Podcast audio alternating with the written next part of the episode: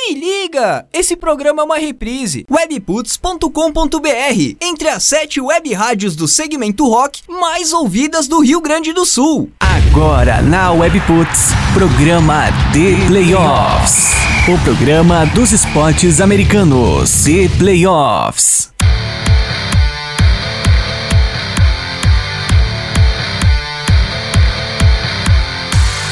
Webputs, uma rádio nada normal. Muito boa noite, o The Playoffs na WP tá no ar. O programa dos esportes americanos, a parceria do portal The Playoffs com a web rádio, a Web Puts, trazendo mais uma semana de previsões, debates, análises e tomara que tretas, né? No programa The Playoffs na WP temporada NBA. A semana passada foi prometido e não tivemos tretas a rigor. Tomara que hoje, tomara que hoje esteja. Estavam aí se estranhando no começo do programa. Ah, eu boto fogo na lenha mesmo. Não quero nem saber.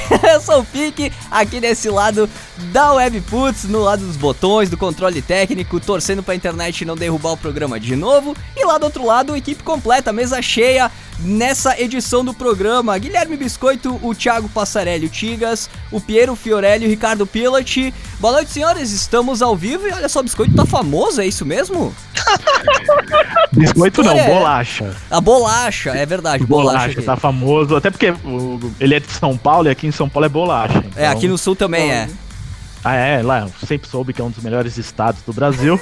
Por isso, né, que o certo é bolacha, mas o apelido dele é biscoito. Então, boa noite a todos que estão nos ouvindo em mais um programa do The Playoffs na Webputs. Edição número 139 do The Playoffs na WP, temporada de NBA. NBA que segue rolando solta lá em Orlando, na bolha da Disney, e já com definições encaminhadas na primeira rodada dos playoffs.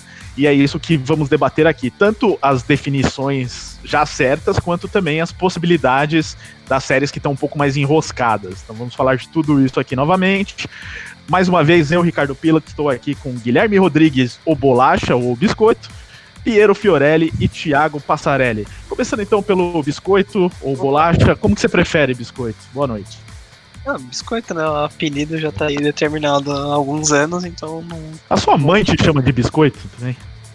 Cara, pelo tanto que eu falo com a minha mãe, acho que ela não me chama nem de filho. Mas que desnaturado, cara. Que, que- que péssimo exemplo de criatura que tu Não, já basta o fato de o pai dele, né, o Tigas, tratar como se fosse um qualquer, né, Tigas? Você se sente desprezado por ele dessa maneira, né? Ele tá Oi. passando por uma adolescência, o problema é que essa adolescência tá durando muito. Uma adolescência complicada. É então já apresentamos acne, aqui né? a família Tigas e Biscoito, que daqui a pouco vão quebrar o pau. O único que não é da família se sente até meio deslocado nesses momentos de briga, né, Piero? Mas você é o único que tenta falar de basquete aqui nesse programa, né? Boa noite. Pois é, cara, final, é, pelo menos não tive a influência de um torcedor dos Lakers na minha criação, né? Então, tô livre disso. Valeu, gente. Vamos que vamos. O pior que ele, o Tigas foi bem nessa, porque ele conseguiu fazer o filho torcer pros Lakers, só que agora cada um pensa de um jeito sobre os Lakers, então virou um problema familiar muito grave aí que a gente tá tentando resolver nos programas e vamos resolver daqui a pouco, porque é um dos assuntos hoje aqui, a série sobre entre Lakers e Blazers, e aí os dois vão lavar a roupa suja aqui, mas é no final do primeiro bloco. Antes a gente vai começar falando da Conferência Leste, que já tem aqui as séries ou, ou definidas ou praticamente encaminhadas o Biscoito que acha que é a série B da NBA, né, Biscoito? Mas esse ano não, tá boa aqui, as semifinais estão fortes. Ou não? Ah, tão forte, tão boas. Só. Estão boas. Não tem. Tem pelo menos um time aqui que tem grande chance de ganhar a NBA de novo, então não dá pra dizer que é a série B. Ah, Tá meu sendo irmão, mas a. Barcelusa ganhou a Série B, velho. A Barcelusa aquele ano ia ser campeã mundial, velho. Se colocar essa Mas lusa pra novo jogar. cutucando o time. Não é A Barcelusa, a Barcelusa daria um couro no time do São Paulo dos últimos cinco anos, bicho. É, o atual com certeza, o Diniz ia sair lá Mas quem não ia dar. Pode fazer uma seleção dos últimos cinco e pegar o melhor de cada ano que não ganhava da Barcelusa. Isso aí. Grande momento aí do Tigas, quando a Barcelusa né, foi instituída. Depois, um ano depois, Tigas que caiu ou demorou um pouco mais? A Barcelusa subiu pra, pra Série A em 2011 e foi derrubada no tapetão em 2013, então teve aí um tempinho de vida. O Tigas que também é muito fã do Fluminense. Vocês que torcem pro Fluminense, mandem mensagens pro Tigas que ele vai sempre falar do que, que ele tá pensando da equipe e tudo mais, né? Ele adora, adora essa equipe tricolor. Bom, mas aqui deixamos os recados iniciais antes de falar do que importa, que é basquete. É, você pode participar com a gente, você que nos ouve ao vivo, enviando mensagens para o arroba ThePlayoffsBR, ou então o arroba Rádio Webputs nas redes sociais. Estamos monitorando todas as mensagens para ler e responder daqui a pouco. Inclusive já tem mensagem por áudio que chegou também. Já encaminhei para o Pix. Tá aí com você, Pix? Aqui, tá prontinho. Beleza. E as mensagens por áudio você tem que mandar pelo WhatsApp do The Playoffs, que é o 11 94666 8427, tá? Então, envia as mensagens por áudio ou escrita por esse número. E esse número também é onde temos grupos do The Playoffs de NBA.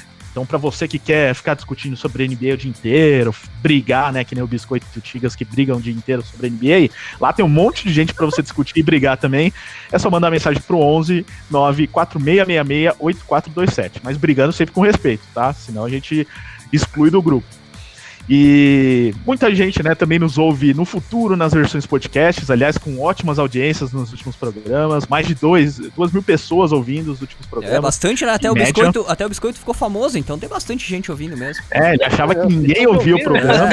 O único cara tá... que achou que o The Playoffs na WP era só pra nós aqui, né? Nós quatro, é, nós cinco. Ele achou que era tipo uma reunião de amigos. É, é. de bar, né? uma grande mesa Podia de bar. É, o ambiente é esse, mas tem muita gente ouvindo. É, o biscoito não merece a fama que tem. Injusto esse mundo. Exatamente. A gente tava brincando aqui de chamar ele de bolacha, porque um dos ouvintes aqui, o Brito, mandou pra gente aqui muito revoltado, porque o biscoito errou o nome dele na semana passada, chamou de, de Picos. Falou que era o primo do Pix. não, o nome dele é Brito. Tá? Eu, então... biscoito, que merda. Nossa, biscoito, lamentável isso que você fez. Mas hoje o Brito mandou outro áudio aqui pra gente. Então, Brito, grande abraço. Daqui a pouco a gente vai ler a sua mensagem aqui. Não vamos deixar mais o Bolacha errar seu nome.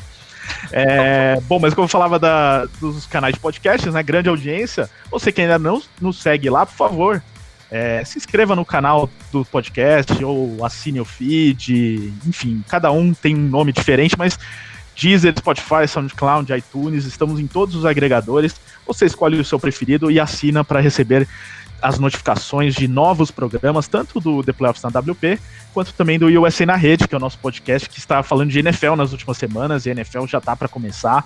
Então fica ligado, porque se a gente teve duas mil é, pessoas ouvindo o último programa, não é possível que a gente tenha menos de dois mil seguidores nesses canais. Então, pessoal, vamos agilizar isso. Se você está ouvindo, se inscreve também no nosso canal do seu agregador favorito.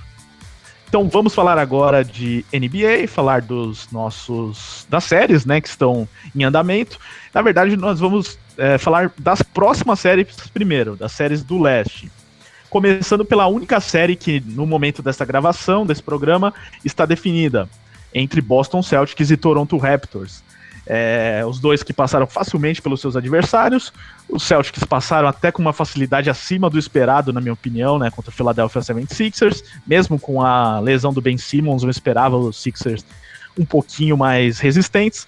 E do outro lado, o Toronto Raptors, que esse sim pegou um time que a gente sabia que não ofereceria muita resistência, o Brooklyn Nets, e passou com facilidade. Os dois então varreram suas séries, vão chegar descansados e já jogam na quinta-feira, né? Então significa que enquanto outras séries ainda vão estar no, em andamento na primeira rodada, a segunda rodada do leste já começa na quinta-feira. E aí, Piero, o que, que você está esperando dessa série? Bom, esperando uma grande série, primeiramente, né? São times aí que estão sonhando em ganhar o leste, né? Não é um, um confronto entre coadjuvantes.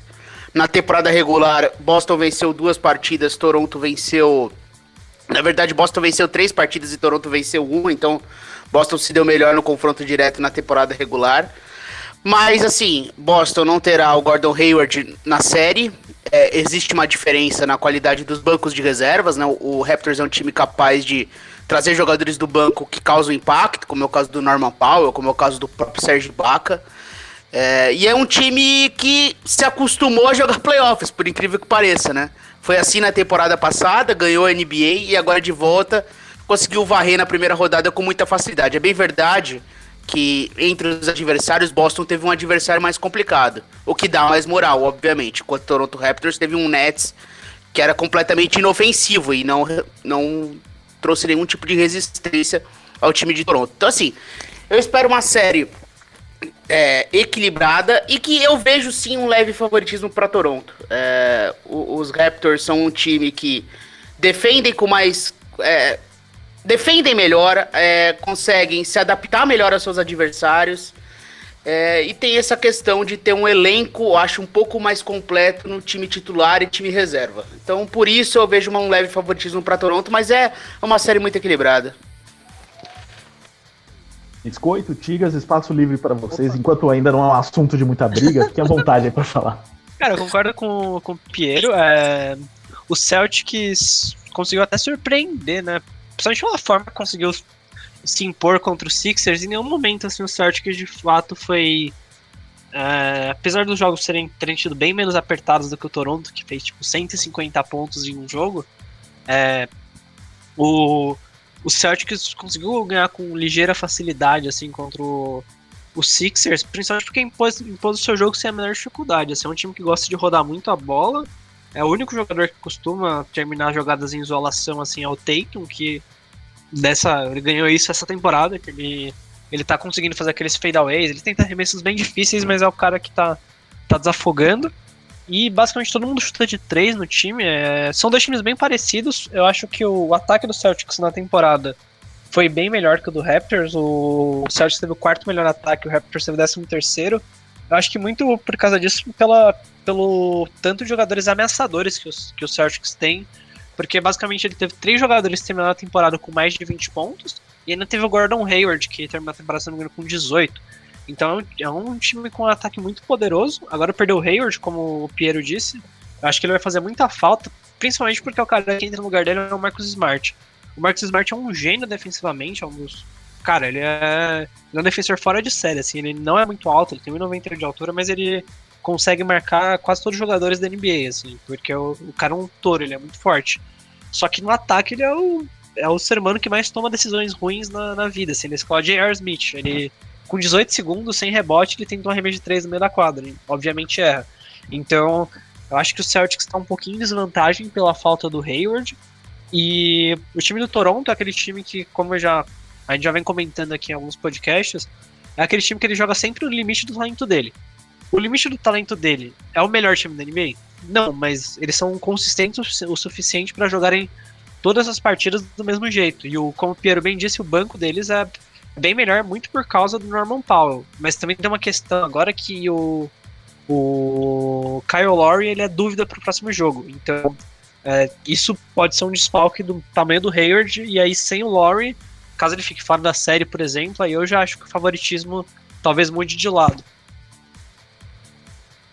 É, levando em conta que o, que o Laurie jogue, claro, né? Ele tá como Game Time Decision, né? Então, é dúvida pro primeiro jogo. Acho que a série não deve perder, não. Talvez perca um jogo, assim, no máximo. Ano passado ele chegou a jogar machucado também, né? Na, na fase final. Tigas, para você, qual dos times perde mais aí? O Celtic sem o Hayward ou o Raptors sem o Lowry? Cara, eu acho que o Celtic sem o Hayward. É, porque jogando com o Hayward e com o Tatum, eles acabavam forçando que o Lowry precisasse estar ali marcando uh, um dos dois, e isso causava uma vantagem para os Celtics, né? E tirando o Hayward, eles conseguem facilmente botar o Anunobi no, no Tatum, e isso facilita bastante o encaixe para a defesa dos Raptors. Então, nesse sentido, eu acho que o Hayward acaba fazendo mais falta. É, acho que o Lowry é mais jogador do que o Hayward, mas eu acho que nesse sentido acaba fazendo mais falta pro, pro Celtics do que pros Raptors. É, tem essa questão de profundidade de elenco, né? Então você tem até um, um banco mais profundo, né? O, os Davis, né? O rookie deles vindo. Pra ser esse cara que também defende perímetro e arremessa de três pontos e tá tendo jogos bastante competentes, assim, pelo lado do Terce Davis, é um jogador que tá surpreendendo na temporada. Enquanto do lado do Celtics, é assim, você tem a necessidade de Kemba Walker e Jason Tatum sempre te dar pontuação, porque quando você coloca o seu banco, aí você depende de caras como o Wanamaker, que é um fenômeno na Europa, mas que não é um jogador a ponto de desequilibrar na NBA, dele arrumar uns pontos. Então, tem isso também, é um elenco mais curto, você tem que esticar a minutagem dos seus jogadores. Numa NBA que tá dando tantas faltas, você tem que ter cuidado para não pendurar seus principais jogadores em faltas. É, então são algumas questões do jogo.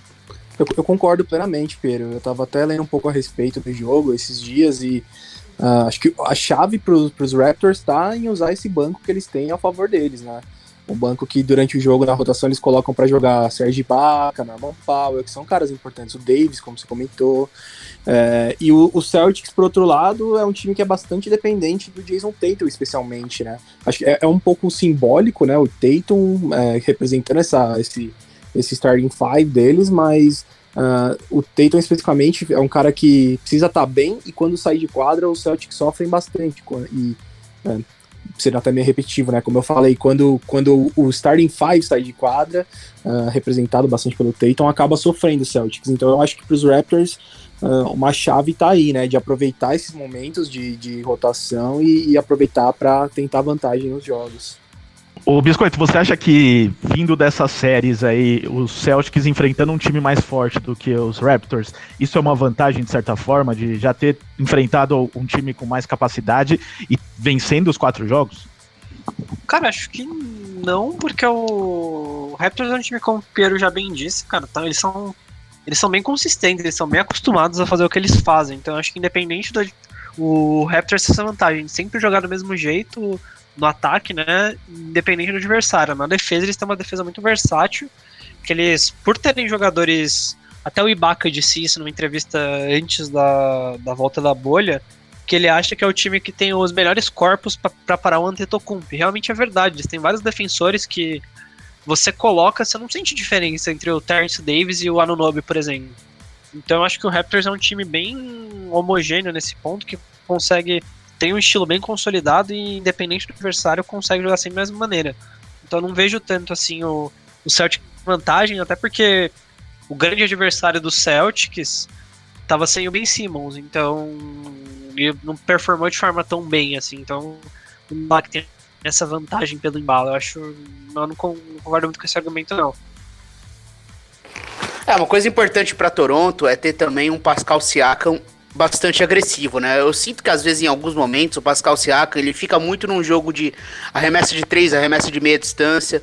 Isso foi até no começo da série contra Brooklyn, mas os dois jogos finais indo muito para dentro, sendo muito agressivo. E quando você coloca o Pascal Siakam sendo agressivo, indo para cesta, você, seu ataque também ganha um algo diferente, né? Que, que às vezes ah, o, o, porque o Toronto ele tem muito o arremesso do Kyle Lowry, ele tem o Van Vliet que também cria seus arremessos de três pontos, também pode bater para dentro, mas o Van Vliet é um cara que também arremessa muito de fora, ótimos defensores, mas eu acho que esse ataque ele dá esse passo à frente quando você tem o Pascal Siakam confiante batendo para dentro, não ficando muito nesse jogo da meia distância no arremesso de três pontos.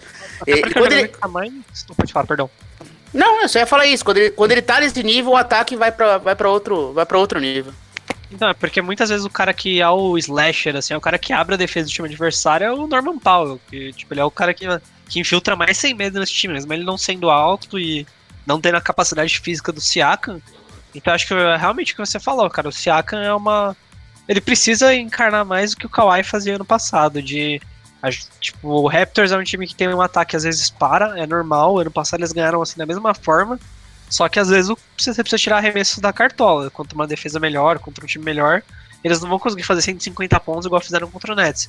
E eu acho que uma das grandes chaves, com certeza, é o, é o Siakam. Ele elevar o nível e se tornar o, o franchise player realmente do time. É, e acho que só para finalizar aqui da minha parte, ô Rica, é, dado tudo isso que a gente colocou na mesa, eu acho que eu vou contra a Maré e contra os meus dois colegas aí, e eu acho que, que vai dar Celtics, cara. Eu acho que é uma série apertada, provavelmente uma série para seis ou sete jogos, mas, mas eu acho que acaba dando Celtics no final das contas. Pietro e Biscoito disseram que vai dar Raptors, essa parte eu perdi da conversa. Isso, eu acho que é... confio no Raptors. Eu acho que da Raptors nunca venceu o Boston numa série de playoffs. Né? De todos os times que estavam nos playoffs, os oito, o único time que Toronto nunca venceu em um, uma série de playoffs é Boston. Né? É, na verdade eles nunca jogaram, né? É. é o primeiro confronto entre Exatamente, por isso. É. O, então, todos os outros, o Toronto já venceu. Vamos ver se nesse primeiro confronto, na temporada regular, como eu disse, repito, né? Boston teve melhor, melhor sorte, né? Venceu três dos quatro jogos. Então não é um duelo batata, é uma série para seis, sete jogos, em teoria.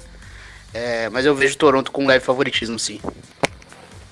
Uma questão sobre esse jogo que vale abordar, que é uma notícia que saiu hoje de que talvez os Raptors estejam pensando em é, fazer um boicote esse primeiro jogo, é, pra, por conta do assassinato do Job, Jacob Blake, né, que é um homem negro, mais um nos Estados Unidos que foi alvejado pela polícia americana, é, é, ainda está em estado grave, né?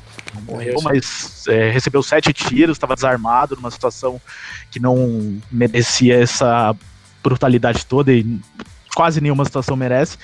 E aí os Raptors estão pensando em fazer isso como protesto, né? Até agora a gente não sabe muito se isso pode acontecer. O que, que você ia falar, Tiga, sobre isso? Não, eu só ia complementar que você falou do assassinato do Jacob Blake, na verdade ele não morreu, né? Mas ele depois não É, eu falei a palavra assassinato. Exato. Mas É, ele tá vivo eu- ainda, graças a Deus, e estamos Tomara que fique, né? bem, exatamente. É, na, entrevi na entrevista do Fred Van Vliet hoje, ele foi bem direto nisso, né? Teve algumas perguntas ali sobre basquete, ele não respondeu sobre basquete e foi muito nisso, né? De, de sentir que ele tá cansado, que esse tipo de coisa parece estar tirando um pouco a dinâmica da mensagem, né? De repente você dividir com o basquete, que talvez a NBA não esteja fazendo os esforços necessários para a mensagem chegar a todo mundo. Não basta só colocar o Black Lives Matter na, na quadra. Tive também uma, uma, uma frase muito forte do George Hill, é, do, do Milwaukee Bucks também dizendo que ele não sabe nem por que ele tá lá, na bolha. Que ele sente também muito desânimo com esses casos de brutalidade policial contra homens negros no- nos Estados Unidos acontecendo diariamente. Não só contra homens negros, contra as mulheres negras também. Então, jogadores de basquete que se colocaram à frente na luta, nos protestos, é, durante a época dos protestos, é, pode ter certeza que vem mais pano pra manga aí e os jogadores vão se manifestar e a NBA tem que repensar como fazer é, essa mensagem dos jogadores chegar a todos, né? Porque eles estão sentindo que não estão sendo ouvidos. É um ponto muito importante em relação a esse retorno da NBA, porque inclusive o retorno foi colocado em dúvida, né, antes da temporada recomeçar, por conta disso, né, principalmente, né, vários jogadores pediram para não jogar e outros lideraram protestos sobre isso. Então, com certeza é um ponto a se destacar aí e não se surpreendam se esse jogo não acontecer, esse jogo 1, até talvez se os Celtics aderirem também ao protesto. Inclusive a NBA poderia pensar em algo em relação a isso, porque como esse jogo, de certa maneira, ele está sendo antecipado dentro da tabela, né, da bolha, porque é, é provável que ele... é, provável não, ele vai acontecer no meio da, da primeira rodada ainda em andamento com outras séries, né? Então não teria problema se essa série começasse depois. Então pode ser que a, a própria NBA faça algo para que é, esse protesto aconteça na quinta-feira sem atrapalhar a série posteriormente, né? Vamos ver o que acontece. É, então, Tigas vai de Celtics, Piero e E, de Raptors. e Rica, só arrema- arrematar essa série, é, um confronto muito legal aqui é Brad Stevens contra Nick Nurse, né? São dois técnicos capazes de fazer ajustes, é, que não tem medo de mudar o seu, os seus starters, não tem medo de trazer algo diferente, de uma proposta de um jogo ser diferente da outra. Eles têm um sistema, eles têm confiança no projeto deles, mas eles são capazes também de se adaptar ao seu adversário. São, são dois dos grandes técnicos da NBA, e acho que isso dá um tempero ainda mais pra essa série, né? Esse confronto de dois treinadores que são assim, muitos treinadores da NBA. É, exatamente, o Nick Nurse eleito técnico do ano, inclusive. E hoje também saiu a do defensor do ano, que foi o Yannis Antetokounmpo. É, sobre, as, sobre a série a gente já falou, tinha alguma outra coisa que eu ia comentar sobre esse assunto, mas depois eu lembro. É, a Thalita me mandou aqui, a Thalita mais uma vez cuidando do Twitter do The Playoffs, ela mandou uma enquete lá no Twitter, no arroba ThePlayoffsBR, uma enquete muito importante. Então você que está ao vivo, por favor, participe da enquete. Você que está ouvindo no futuro, talvez a enquete já esteja encerrada, mas manda pra gente lá no WhatsApp 11 94666 8427 qual é a sua opinião. Devido à fama do nosso parceiro de trabalho, Guilherme Rodrigues, ele marcou seu arroba lá, tá? Ela marcou, né, a Thalita. Nós queremos saber como podemos chamar ele de acordo com o dialeto da sua região. Então, por enquanto, com 52% vai vencendo bolacha, carioca. 48% biscoito. Então, por enquanto, bolacha na frente, ainda bem, né? É o correto mesmo. Então, dependendo do resultado dessa enquete, a gente vai começar a te chamar de bolacha, tá, biscoito? Você se acostuma com isso. Ah, é. É, agora voltando ao assunto basquete, o biscoito não gosta dessas coisas, porque ele acha que vira o programa Donos da Bola, né? Ele não sabe que é uma fama. Você vê que ele Não fica, ele, fica ele fica acanhado. Acanhado, Ah, fica, fica, que Não fofo, sabe né? receber mentes. Bom, falando aqui da outra série do leste, que deve ser a série da próxima fase. Se não for, assim, primeiro, me desculpe, torcedor do Orlando Magic, mas de fato, se, é, se o Orlando Magic conseguir virar essa série contra o Milwaukee Bucks, eu na semana que vem envio 100 bonés do The Playoffs para nossa audiência. Ô, louco. Calma, ah, pera, lá, pera, pera lá, pera lá, pera lá. Vou botar o fone de pode novo. Pode anotar, pode anotar. Não, vou botar o fone de novo, deixa eu marcar o tempo aqui, pera aí. Não, porque depois a audiência cobra, né, cara? E vai sobrar pra mim. Não, pode pôr, pode pôr. Porque não tem como o Orlando Magic virar essa série contra o Milwaukee Bucks. Você também não apostaria isso, Biscoito? Cara, nem ferrando, Pra mim é. Velho, eu não coloco nem, cara, nenhuma bala juquinha que o. que o Magic vira essa série. Então, então dá pra cravar isso que eu tô fazendo. Exato. Dá? Faz Tranquilamente. Aí, ele tem dificuldade em concordar também, Henrique. é, é um negócio difícil, né? Até ele concorda, mas ele não concorda. É. Então, eu tenho coragem pra dizer que não tem nenhuma chance disso acontecer. Então, eu, di do Orlando Magic, eu discordo que eu discordo. Eu acho que eu concordo. É o que você aprende na faculdade de economia, falar depende. Mas assim, não querendo, não querendo zicar aqui, não querendo zicar, longe de mim, quero que isso jamais aconteça. Você que é o rei mas... da zica reversa, inclusive, né? mas amanhã, vamos supor que o Giannis, é, não vou falar que tem uma lesão, vai, mas cometa um crime. que isso, velho? Ficou tá muito... afastado do resto dos playoffs. Tá muito baixo o nível tá hoje, velho. Não vou Metigas, velho. Você não foi no óbvio, velho. O Giannis deu um soco na cara do Mo Wagner, velho. Ele pode fazer com Não, uma cabeçada. É, é, eu quis dizer. Esse é um tipo é, de crime que eu quis dizer. Então Isso vamos lá, a minha aposta dos bonés, minha aposta dos bonés é apenas se não acontecer isso com o Giannis. Porque ah. vai que.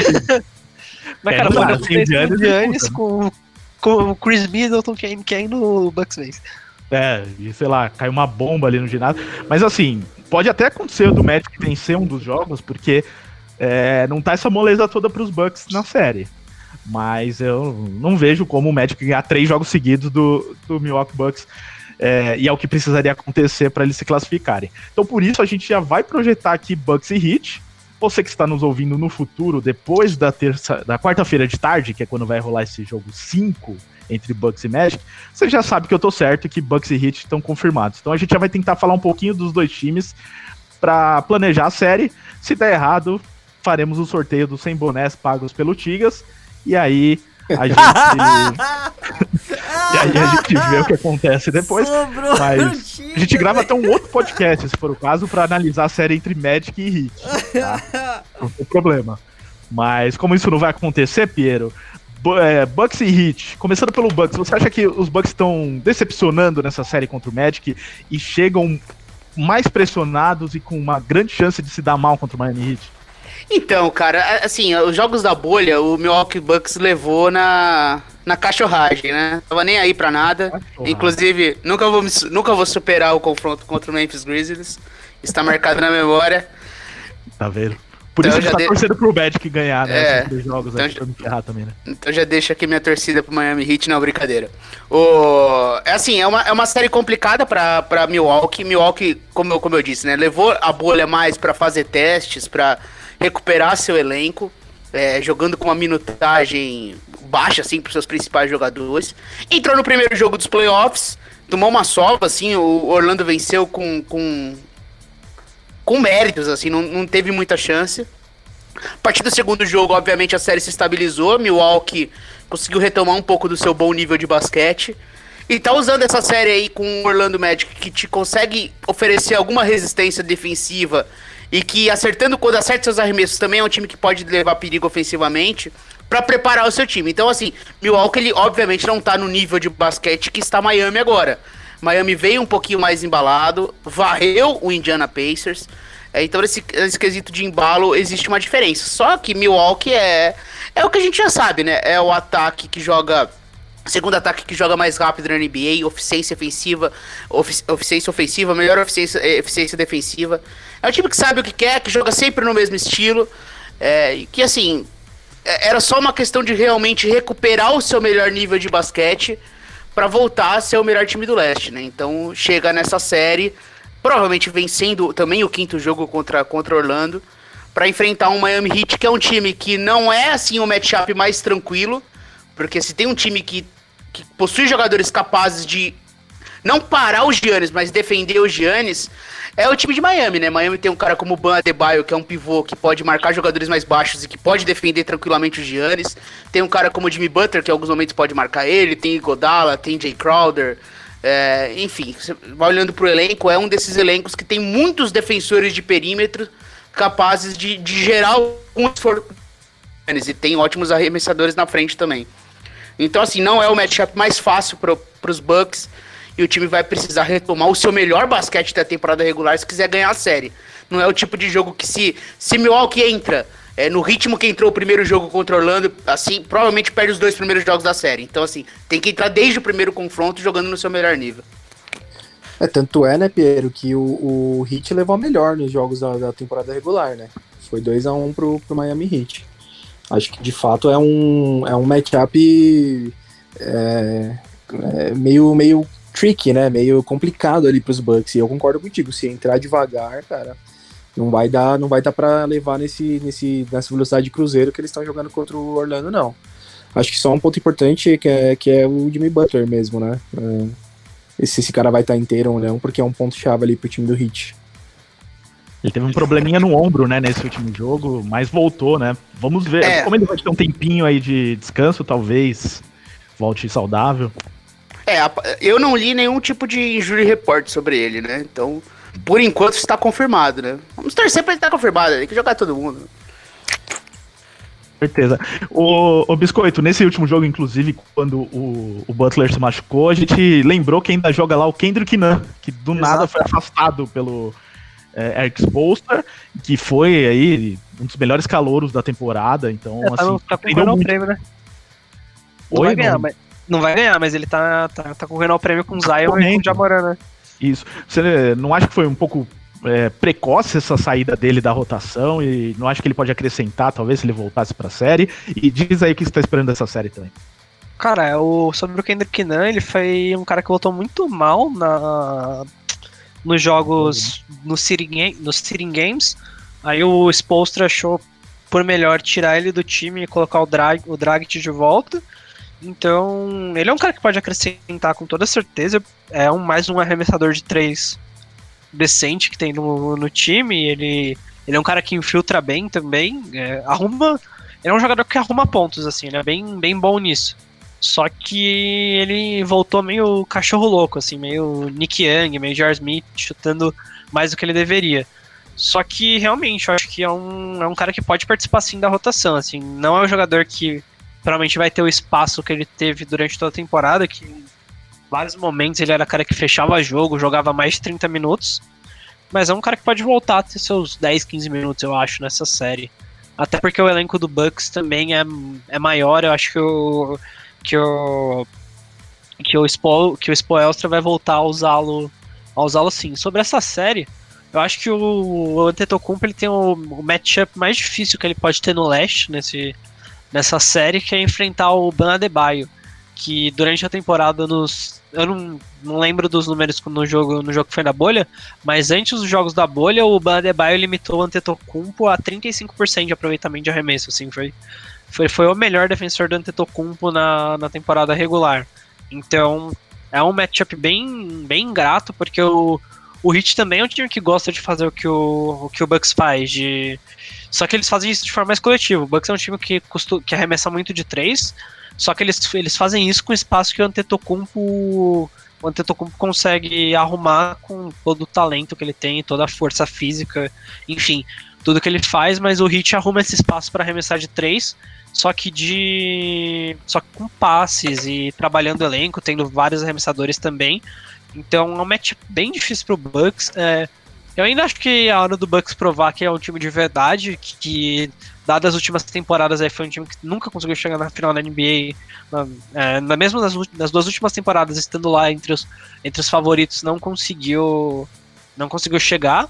Então eu acho que, o, que agora é a hora do Bucks mostrar, olha, a gente é o time de verdade, a gente quer ser campeão. E essa série contra o Heat é um é um bom é um bom ponto para provar isso, porque se eles não conseguirem, se eles tiverem mais dificuldade do que eles imaginam, talvez eles eles sintam mais pressão numa série final contra Boston ou Toronto. É, a gente sentiu muito isso na série do ano passado dos Bucks contra os Raptors, que essa coisa de quando você consegue parar o Giannis, você tira a confiança dele, não dá espaço para ele filtrar, você depende que os arremessadores dos Bucks estejam é. confiantes. Eles não podem duvidar. É, a gente sentiu isso na série contra o Raptors ano passado, que o Eric Bledsoe, que mata as bolas que ele mata normalmente na temporada regular, às vezes ele vai duvidar na hora H. Aí o George Hill, que arremessou num aproveitamento absurdo, ele pode duvidar em certos momentos.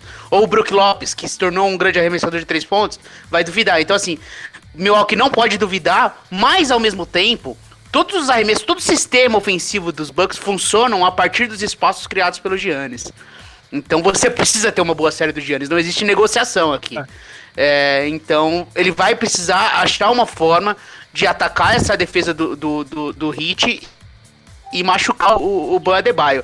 Olhando pelo lado do ataque do, do, do, do, do Hit, colocar o Dragic no quinteto titular te dá, obviamente, mais capacidade ofensiva. O Dragic é um jogador muito criativo.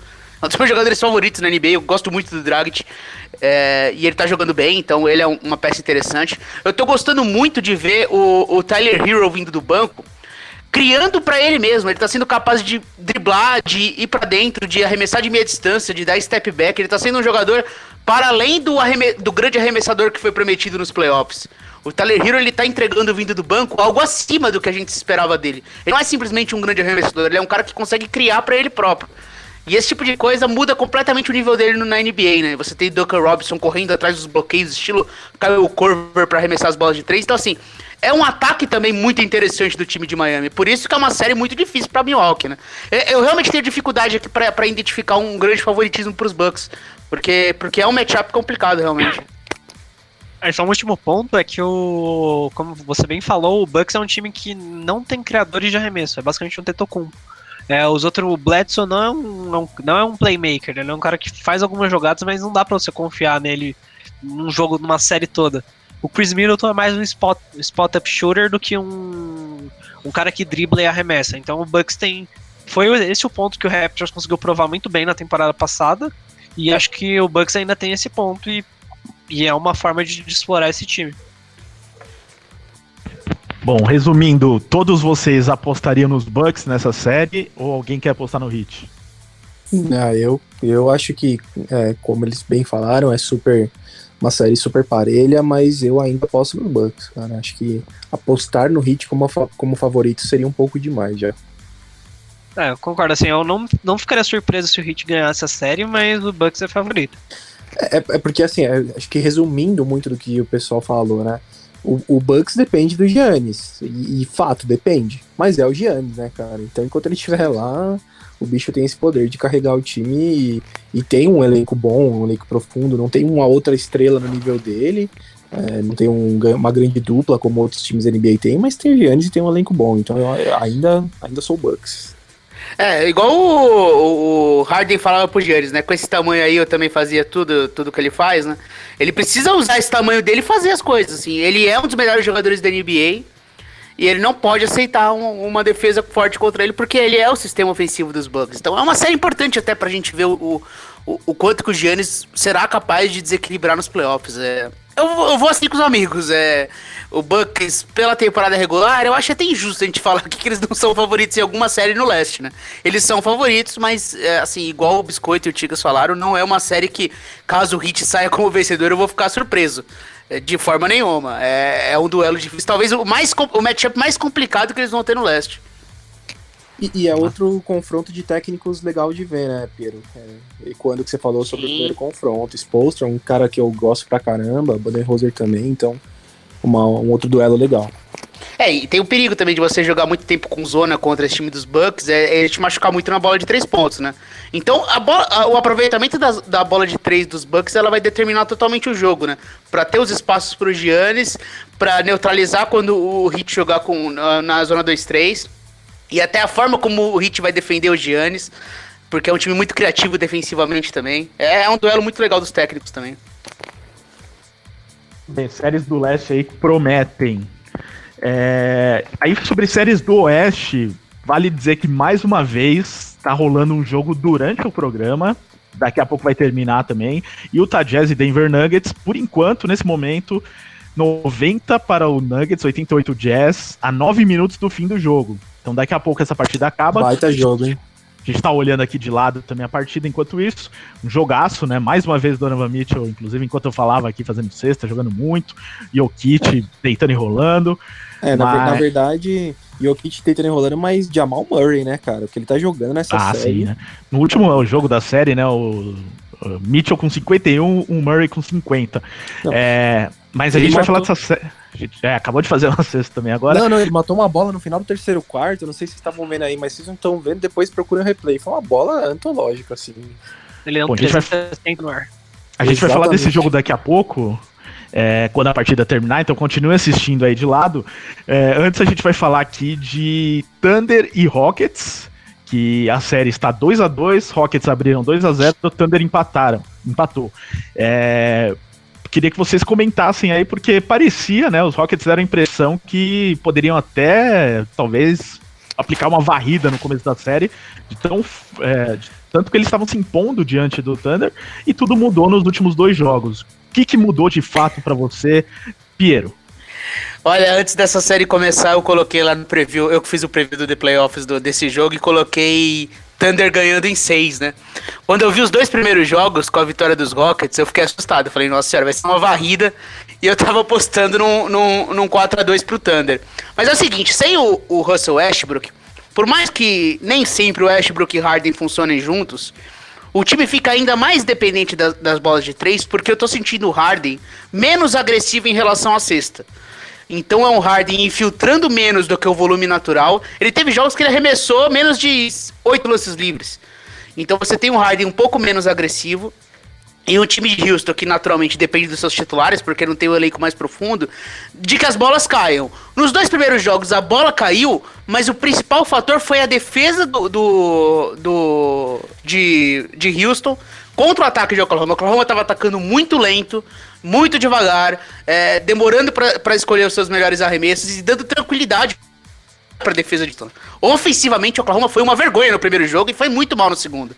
É, mudou um pouco o seu, o seu tipo de ataque no, a partir do terceiro jogo. Fez vários ajustes.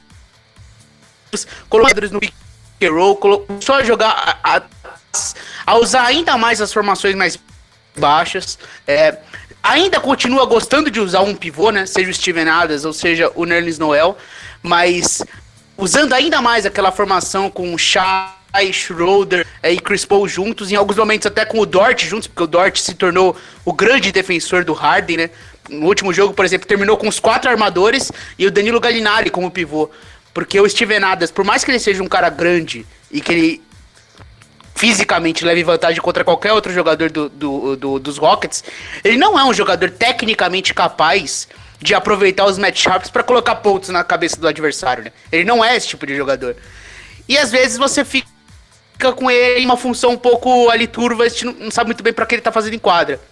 Começa a perder a confiança. E aí o, o Thunder com o Billy Donovan conseguiu fazer alguns ajustes, jogando mais com essas formações mais baixas, o time jogando mais agressivo no ataque, atacando mais rápido e se adaptando à, defesa do, do, dos Rockets, né? Então, assim, é uma série que, que, que a gente vê a história dos Rockets se repetindo. É um time que depende da bola de três, que tem dificuldade para criar o, o, os arremessos tirando o Harden. E o Harden, é, eu até brinquei no grupo como ele, ele comprou tanto personagem que ele é basicamente um jogador incapaz de acertar um arremesso se ele não fica batendo a bola mil vezes embaixo das pernas. Ele tá livre, ele vai arremessar, ele, ele, erra o arremesso. Ele só acerta se ele ficar passando a bola embaixo da perna. Então, eu acho que o Rockets ele vira um pouco uma caricatura do seu jogo. Então eles acabam ficando tão dependentes daquilo que eles não conseguem tirar nada de diferente. Não é, não é a questão de acreditar ou não acreditar no seu jogo. É não consegue mudar nada, não tem adaptação nenhuma. E aí às vezes fica complicado um pouco para Houston quando as coisas não estão dando certo. E acontece o que aconteceu no último quarto, né? Por mais que o time arremessou ali na casa dos 40% da bola de três pontos, no último quarto a bola não caiu, o time não conseguiu ter respostas defensivas, não se ajustou e perdeu o jogo. Concordo muito com o que o Piero disse. É só um adendo aqui ao. Dois pontos. O Steven Adams, no jogo 4, ele jogou só 26 minutos. E ele é o, ele é o cara que tem o pior plus-minus da, do, do Thunder na série. Ele tem menos, menos 7,8 de, de média de, de plus-minus. E outro ponto é em relação ao Dort. O canadense, ele, o primeiro nome dele é meio difícil de falar, Lu, não sei, alguma coisa, Dort. É, ele chama é, de Lu Dort, né? É, Ludort, não dá pra falar aquele nome. É, No jogo 4, o Harden, o Harden tentou 13 arremessos contra ele e acertou 5. No jogo 3, o Harden tentou 14 e acertou 2. Cara, o menino é, ele é meio gordinho, assim, ele é fortinho. Mas, cara, o Harden não consegue infiltrar pra cima dele. Toda jogada que o Harden tenta infiltrar pra cima dele, ele bate na parede e não consegue. Isso. E você tirar o ritmo do Harden, você basicamente tira o ritmo do, do Rockets, porque o Rockets é, como o Piero falou, é um time que não, não varia em nada. E o Thunder, uh, por esse ponto de Stevenadas, o Thunder agora conseguiu achar um, achar a questão que é o seguinte: é o, eles não precisam do Stevenadas para pegar rebote lá. O Gallinari consegue pegar rebote, até o Chris Paul tá pegando rebote. O Shai Gilgeous Alexander, ele tá com média de 7.3 rebotes essa série. Então é, eles, eles separaram isso, eles falaram, cara, a gente não precisa ter um pivôzão, que mesmo assim o Rockets é muito ruim de pegar, pegar rebote. Então isso é um ponto bem negativo do Rockets, e eles não mudam porque eles, sei lá, aquele jogador alto eles sempre colocar ali o caboclo no máximo. Então não, não rola. O Rockets é um time que é. Ele tem aquela tá, a, é o time do Analytics, né? Que, bom, basicamente para a conta é a seguinte do que o Rockets faz. Um arremesso acertando 35% de 3 vale mais a pena do que você arremessar 52% de bola de 2. Então, sei lá, arremesso de meia distância é uma coisa que não existe no jogo do, do Rockets. Só que, cara, às vezes a, você tem a coincidência estatística de naquele jogo você não acertar. E no jogo 4, especificamente, aconteceu uma coisa que não aconteceu a temporada toda. Que o Rockets chutou 40% de bola de 3, bateu o recorde de bola de 3 tentadas e perdeu o jogo. Eles não tinham perdido nenhum jogo que eles chutaram 39% ou mais durante toda a temporada, a temporada regular e, agora. Então é meio preocupante pro, pro Rockets porque no começo parecia que o Thunder não tinha saída, mas agora tá parecendo que o Rockets não tem saída. O que limita um pouquinho ainda mais esse domínio da altura do, do Thunder é que o Thunder é um time que não é moldado para pegar rebotes ofensivos, né? Foi o time na temporada que menos pegou rebotes ofensivos. É, então, é por isso que eu sinto que, que é esse problema do Steven Adams. Às vezes, se ele não consegue pegar o rebote ofensivo, se ele não consegue se aproveitar dos matchups defensivos, ele, ele realmente fica um jogador ali solto na, na quadra. E aí você pode gerar mais espaço jogando mais baixo. Muitas vezes ele também joga com o Nerlens Noel, né? Que o Noel ele já é um cara que tem ainda mais eficiência na proteção de aro. Então, se você tem um cara como o Dort marcando o Harden e o, e o Noel na proteção de aro, você inibe ainda mais as infiltrações do Harden, né? Então o Noel ele é um cara também importante nessa rotação pela questão defensiva. Mas essa formação fe que fecha com, com o Gallinari de 5, eu acho que dá muito resultado. O time tá jogando muito bem assim. E, e o Bridano vai ter que pensar nisso, né? É, e, por, e o fato de você não ter o Westbrook, você deixa a defesa muito confortável. Porque o Westbrook, ele rompe tudo isso. O Westbrook é aquele jogador que ele vai respeitar, teoricamente, as regras determinadas pelo seu treinador, mas ele não, ele, para ele não basta isso. Ele vai ser agressivo, ele vai atacar a cesta sem parar, ele vai arremessar de meia distância, ele vai ser um cara que que não vai aceitar simplesmente como o Harden aceita. O Harden, ele, ele, ele não acertava a bola de três e continua arremessando até o final do jogo. Não cai, não cai, não cai, não cai, não cai, não cai e vai viver ou morrer por essa bola. O Westbrook ele não, não, não se sustenta nisso. Ele vai tentar coisas diferentes. Eu acho que o Rockets precisa um pouco disso. Mas no jogo 5, mais uma vez, o Westbrook fora. Tigas, você que ainda não falou sobre esse jogo, como diz Piero, Westbrook fora de novo desse jogo e parecia que ele não estava fazendo falta nos primeiros jogos, mas agora está cada vez mais claro que faz também, porque pelo menos foge um pouco do estilo de jogo tão fechado dos Rockets, né? É, é mais uma vantagem para o Thunder tentar virar a série? Ah, com certeza, cara. E até me estranha, né? Eu não sei, eu... deve estar tá com um problema muito grave para não jogar mesmo nesse, nesse, nessa série apertada que eles estão passando, né? Não, Mas e é estranho que... porque no banco ele fica pulando, gritando, Exato. que nem um maluco e não consegue Quase jogar. Quase na mão com o Steven Adams no último jogo, é, então. tá todo meninão, só não quer jogar. É muito estranho mesmo. E, e assim, é, fazendo uma, uma. passando um pouco da percepção que eu tenho quando eu vejo esse time do Rockets jogar, é um time que como meus colegas aí falaram super bem, é um time que não consegue variar, cara. Quando o time do Rockets é, tem aquele jogo deles e quando esse jogo não tá dando certo, eles não tem muita variação, não tem muito plano B. É, acho que isso passa um pouco pelo técnico deles, né? O, o Mike D'Antoni é um cara que, bom, eu não sou muito fã dele, é um cara que não consegue fazer nenhum time é, ser nem ok na defesa, né? E, e E, cara, fica dependente desse jogo e quando não dá certo não tem variação. E, e a arma dos caras para seguir em frente é meio que ganhar na força e no talento absurdo de, do, do, Harden e do Westbrook. E não tem no pool Westbrook, você limita isso, né? Você só sobra o Harden como o Biscoito falou bem, está sendo bem marcado pelo Dort. Não sei exatamente quanto vai durar isso, porque também acho difícil você pensar que um cara do, do, do nível do Harden vai aceitar, né, ser anulado pelo Dort. Mas mas eu acho que limita bastante, cara. Limita essa condição deles ganharem no, na, no braço, assim, vamos dizer, né? na força do talento, brutamente. E, e, eu não vejo eles conseguindo bolar um plano B essa altura do campeonato. É, e fala muito contra o Harden o fato de, nesse último jogo, o Dort ter feito a, a quinta falta na metade do terceiro quarto. Não é que ele fez a quinta falta no final, ele fez na metade do terceiro quarto, jogou todo o terceiro quarto, jogou o quarto quarto, foi pro prorrogação. E ele ficou ali marcando o Harden e o Harden não foi capaz de cavar uma falta do Dort. É, então, ofensivamente, eu achei que o Harden no último quarto ele teve uma atuação desastrosa. Desastrosa, ele tava errando tudo. Ele cometeu um turnover, faltando dois minutos para acabar o jogo também, que foi cruel. É, é, óbvio, no último lance que ele abre a bola pro, pro PJ Tucker livre no corner, ali não. Mas ele tem uma situação desastrosa no quarto quarto, então você depende, claro, da sua melhor estrela jogar melhor, né?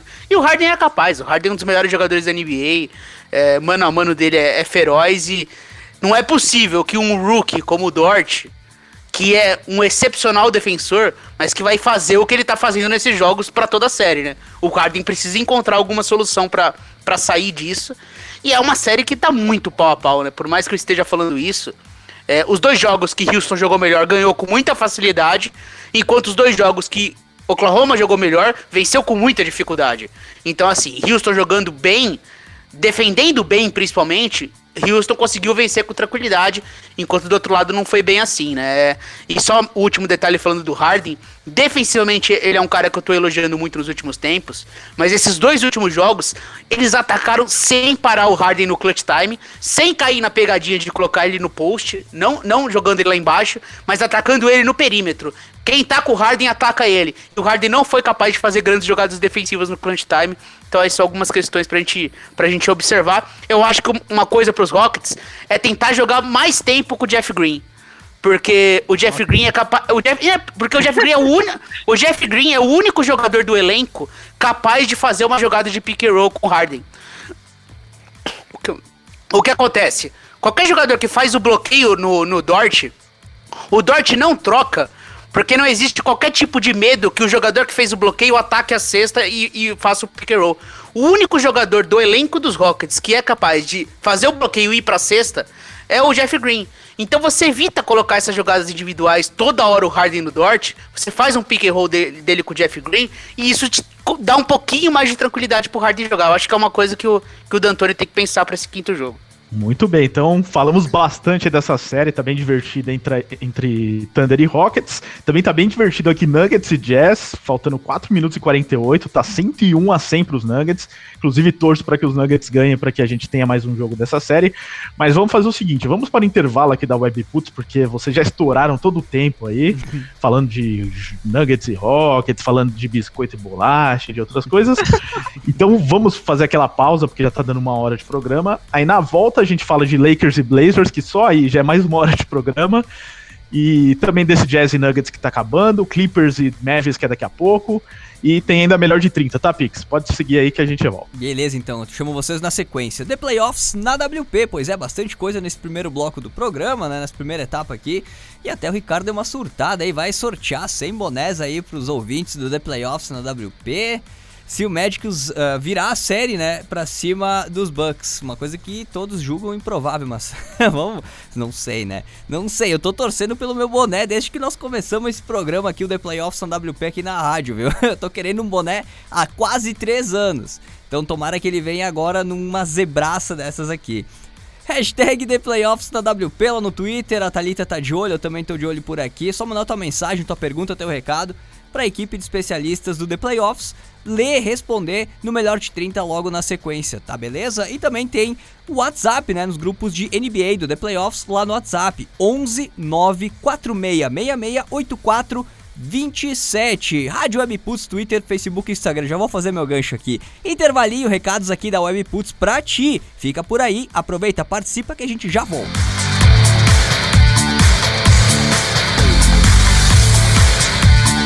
Programa The Playoffs.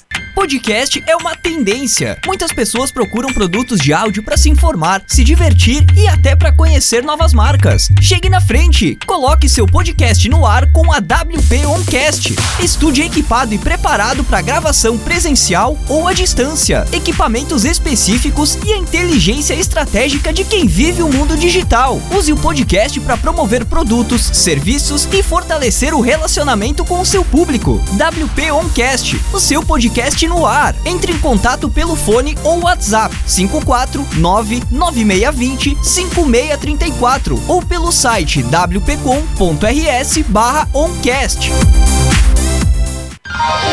Você sabia que um ambiente com seleção musical personalizada aumenta o consumo em até 21%? E com anúncios de promoções, descontos, produtos, serviços e tudo que sua empresa tem de melhor, esse número pode ser ainda maior? Conheça a WP Rádio Empresas, uma ferramenta desenvolvida para você explorar ao máximo seu som ambiente. Use a programação da sua rádio exclusiva para promover o que você quiser, além de fortalecer o relacionamento com o seu cliente e aumentar o seu faturamento. WP Rádio Empresas. Saiba mais entrando em contato pelo fone ou WhatsApp 5499620 5634 ou pelo site wpcom.rs barra Rádio Empresas.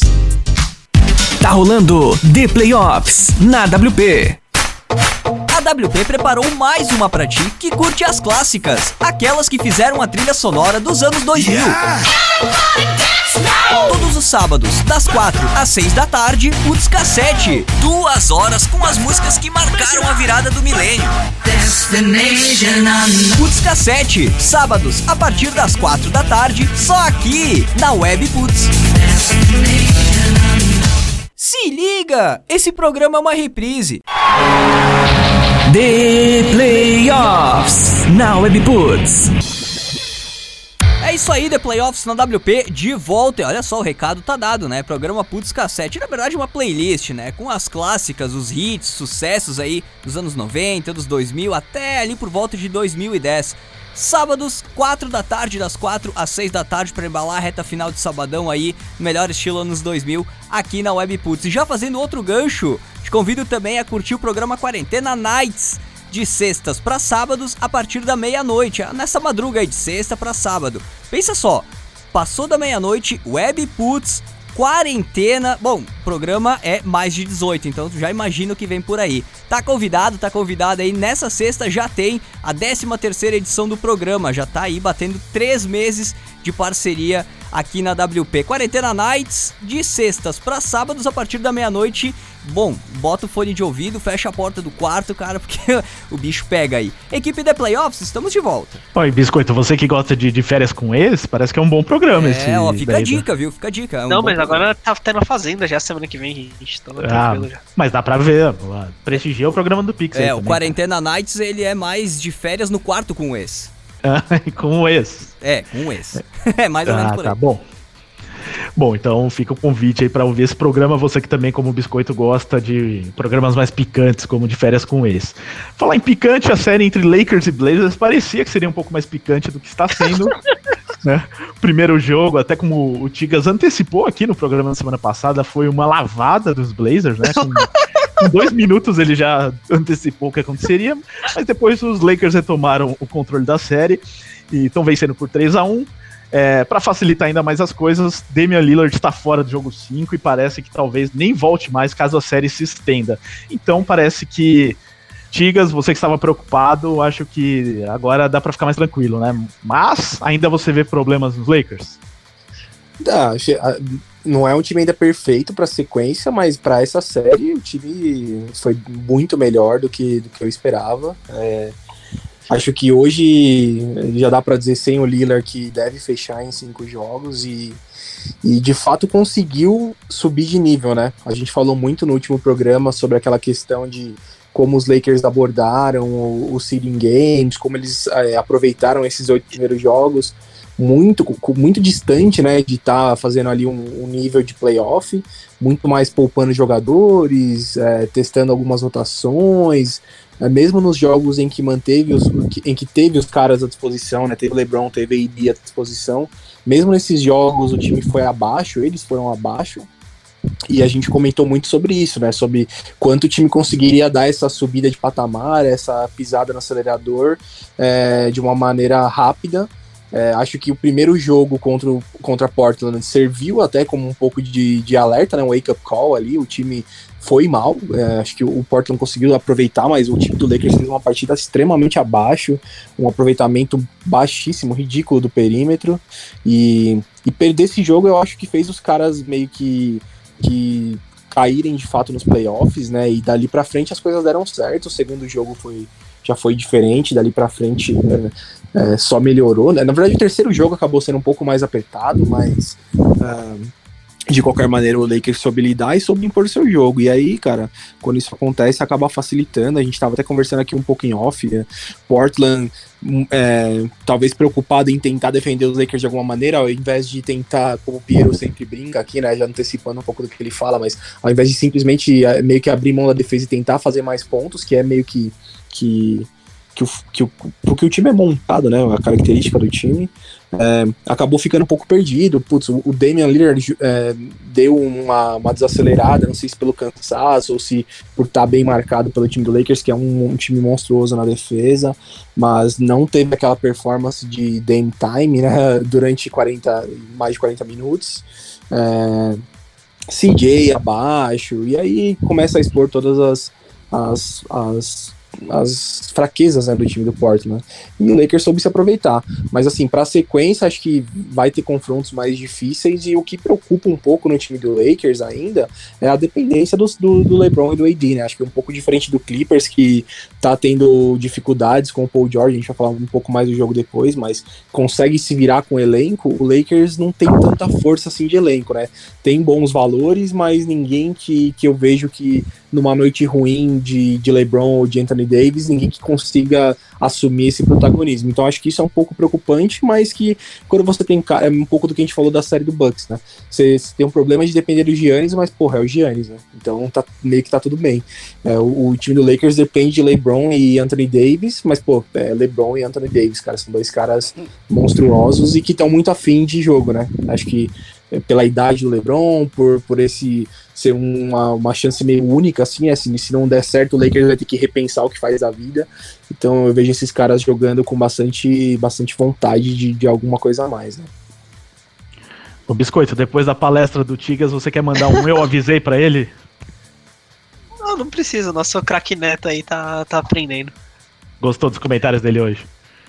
Ah, cara, é que o. É que assim, eu acho que o parâmetro, o Tigres tem, tem um problema de parâmetro, assim, porque ele, é, hum. ele acha que o Lakers vai ser o Golden State Warriors. Assim, nenhum time é o Golden State Warriors nesses que a gente tá falando. Aquele time foi, assim, na minha opinião, foi o melhor, foi o melhor que eu vi, deve estar tá no, no panteão dos melhores times da história. E vai demorar pra gente repetir um time da, com aquele nível de dominância, que perdeu um jogo só em playoff. Então, os times que vão ganhar agora NBA, tanto esse ano quanto provavelmente nos próximos, são times mais imperfeitos do que o Warriors, com, com toda certeza. Então, aí pode dar um pouquinho de espanto, assim, falar, nossa, olha, o, o Lakers é um time que arremessa mal de três. Realmente, é um time que arremessa mal de três, tem esse problema, mas dá para ser campeão da forma que o Lakers tá jogando. É, então, acho que foi a série contra o Blazers foi só pro Lakers realmente retomar o, o que já estava fazendo, mostrou que o Lakers não esqueceu como defende, o LeBron e o Anthony Davis não esqueceram como joga basquete, então, ok, o Lakers está de volta, então é, ganhou na dominância que, que era esperado. O primeiro jogo foi, assim, foi um acidente de trem, assim, foi algo que não vai acontecer de novo. O Lakers chutou 35, 15 e 64. Acho que nunca vai repetir essa essa esses números na, na história dos playoffs. O Lakers não vai fazer isso de novo. Então, eu acho que tá tranquilo, assim, é um time que eu vejo chegando com razoável tranquilidade na final de conferência. E aí a série contra o Clippers, as coisas começam a ficar complicadas pros, pros dois lados, tanto pro Lakers quanto pro Clippers. É, assim, só um, para, só um parênteses, tá? Eu não esperava que o Lakers fosse ter a dominância de um Golden State, nem perto disso. O que eu esperava é ver um time que, como a gente até falou um pouco do Rockets agora, né, ao contrário deles, um time que consegue achar, achar alternativas quando o plano A não dá certo. E, e eu acho que, que, o Lakers, em primeiro lugar, tá mostrando um pouco disso. Acho que passa, como eu falei, por um, um pouco um jogo um pouco melhor dos, dos, dos coadjuvantes do time, né?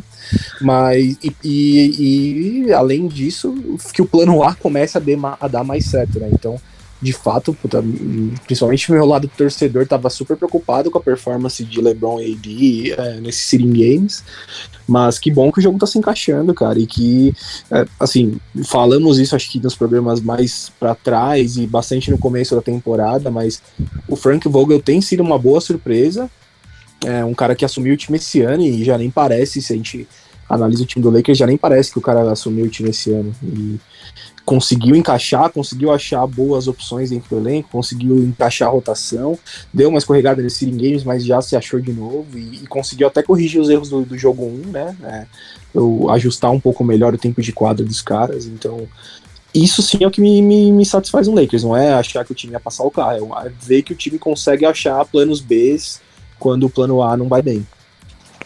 É, e tem uma coisa também que muda muito o jogo dos Lakers, é quando você tem um LeBron mais agressivo em relação à cesta, né? indo mais para fazer os pontos dele. Isso também muda muito o jogo dos Lakers, né? Porque ele é o passador brilhante, ele é um cara já veterano e que não pode se matar, igual ele se matava antigamente. Mas ele, quando ele tá mais agressivo, é, é eleva o nível do, dos Lakers. Eu gostei bastante do que o Vogel fez, que foi simplesmente, cara, o LeBron não precisa levar a bola para ataque. Qualquer outro jogador levava a bola para ataque jogava pro LeBron receber ali no, no low post contra o Gary Trent ou contra o McCollum ou contra o Lillard, qualquer anãozinho do Portland estava marcando ele, ele simplesmente acha a melhor jogada toda hora, porque ele é o LeBron James. Se o cara receber a bola naquela posição 10 vezes, aquilo ali vai acontecer 11. Então, foi, foi interessante esse ajuste que o Vogel fez em relação ao jogo ao jogo 1, que ele tentou deixar o LeBron menos como o cara responsável por começar as jogadas e mais o cara por finalizar as jogadas. É, e assim, e é uma coisa que já preocupa um pouco mais pra sequência, né? Porque eu acho que se pega, por exemplo, um time de OKC, é, é um time que tem mais armas ali para bloquear um pouco mais essa jogada. Mas assim, é o que você falou, né, cara? É LeBron James e parar o cara não é fácil. E Piero foi, foi, foi certeiro aí. Quando ele tá jogando agressivo e partindo para dentro da cesta, muito menos do que arremessando de longe e se preocupando em, em armar jogadas. Até ele fez uma temporada boa em questão de, de, de assistência e tudo mais, mas, cara, a dele é essa, entendeu? É o cara que tem que ir pra dentro, é um cara que tem que ser agressivo. E fazendo isso, eu acho que facilita até pro restante do time, né? É, do, do elenco dos Lakers, a única coisa que eu repensaria se fosse o Vogel são os minutos do J.R. Smith e os minutos do Markif Morris. Eles estão jogando muito mal. O, o Morris, assim, ele tá jogando muito mal. Eu gosto do Markif. Eu, eu, não gosto do Markif Morris e, e, se ele não tá arremessando de três, ele é um jogador bastante inútil. Então, assim, inútil não, inútil é uma palavra muito forte. É, de pouco valor. Então, o, o Morris eu acho que pode ser repensado aí. É, dar uma, uma chancinha pro meu amigo Jared Dudley. O, me, Nossa, o melhor físico. O melhor físico da NBA. Melhor físico da NBA.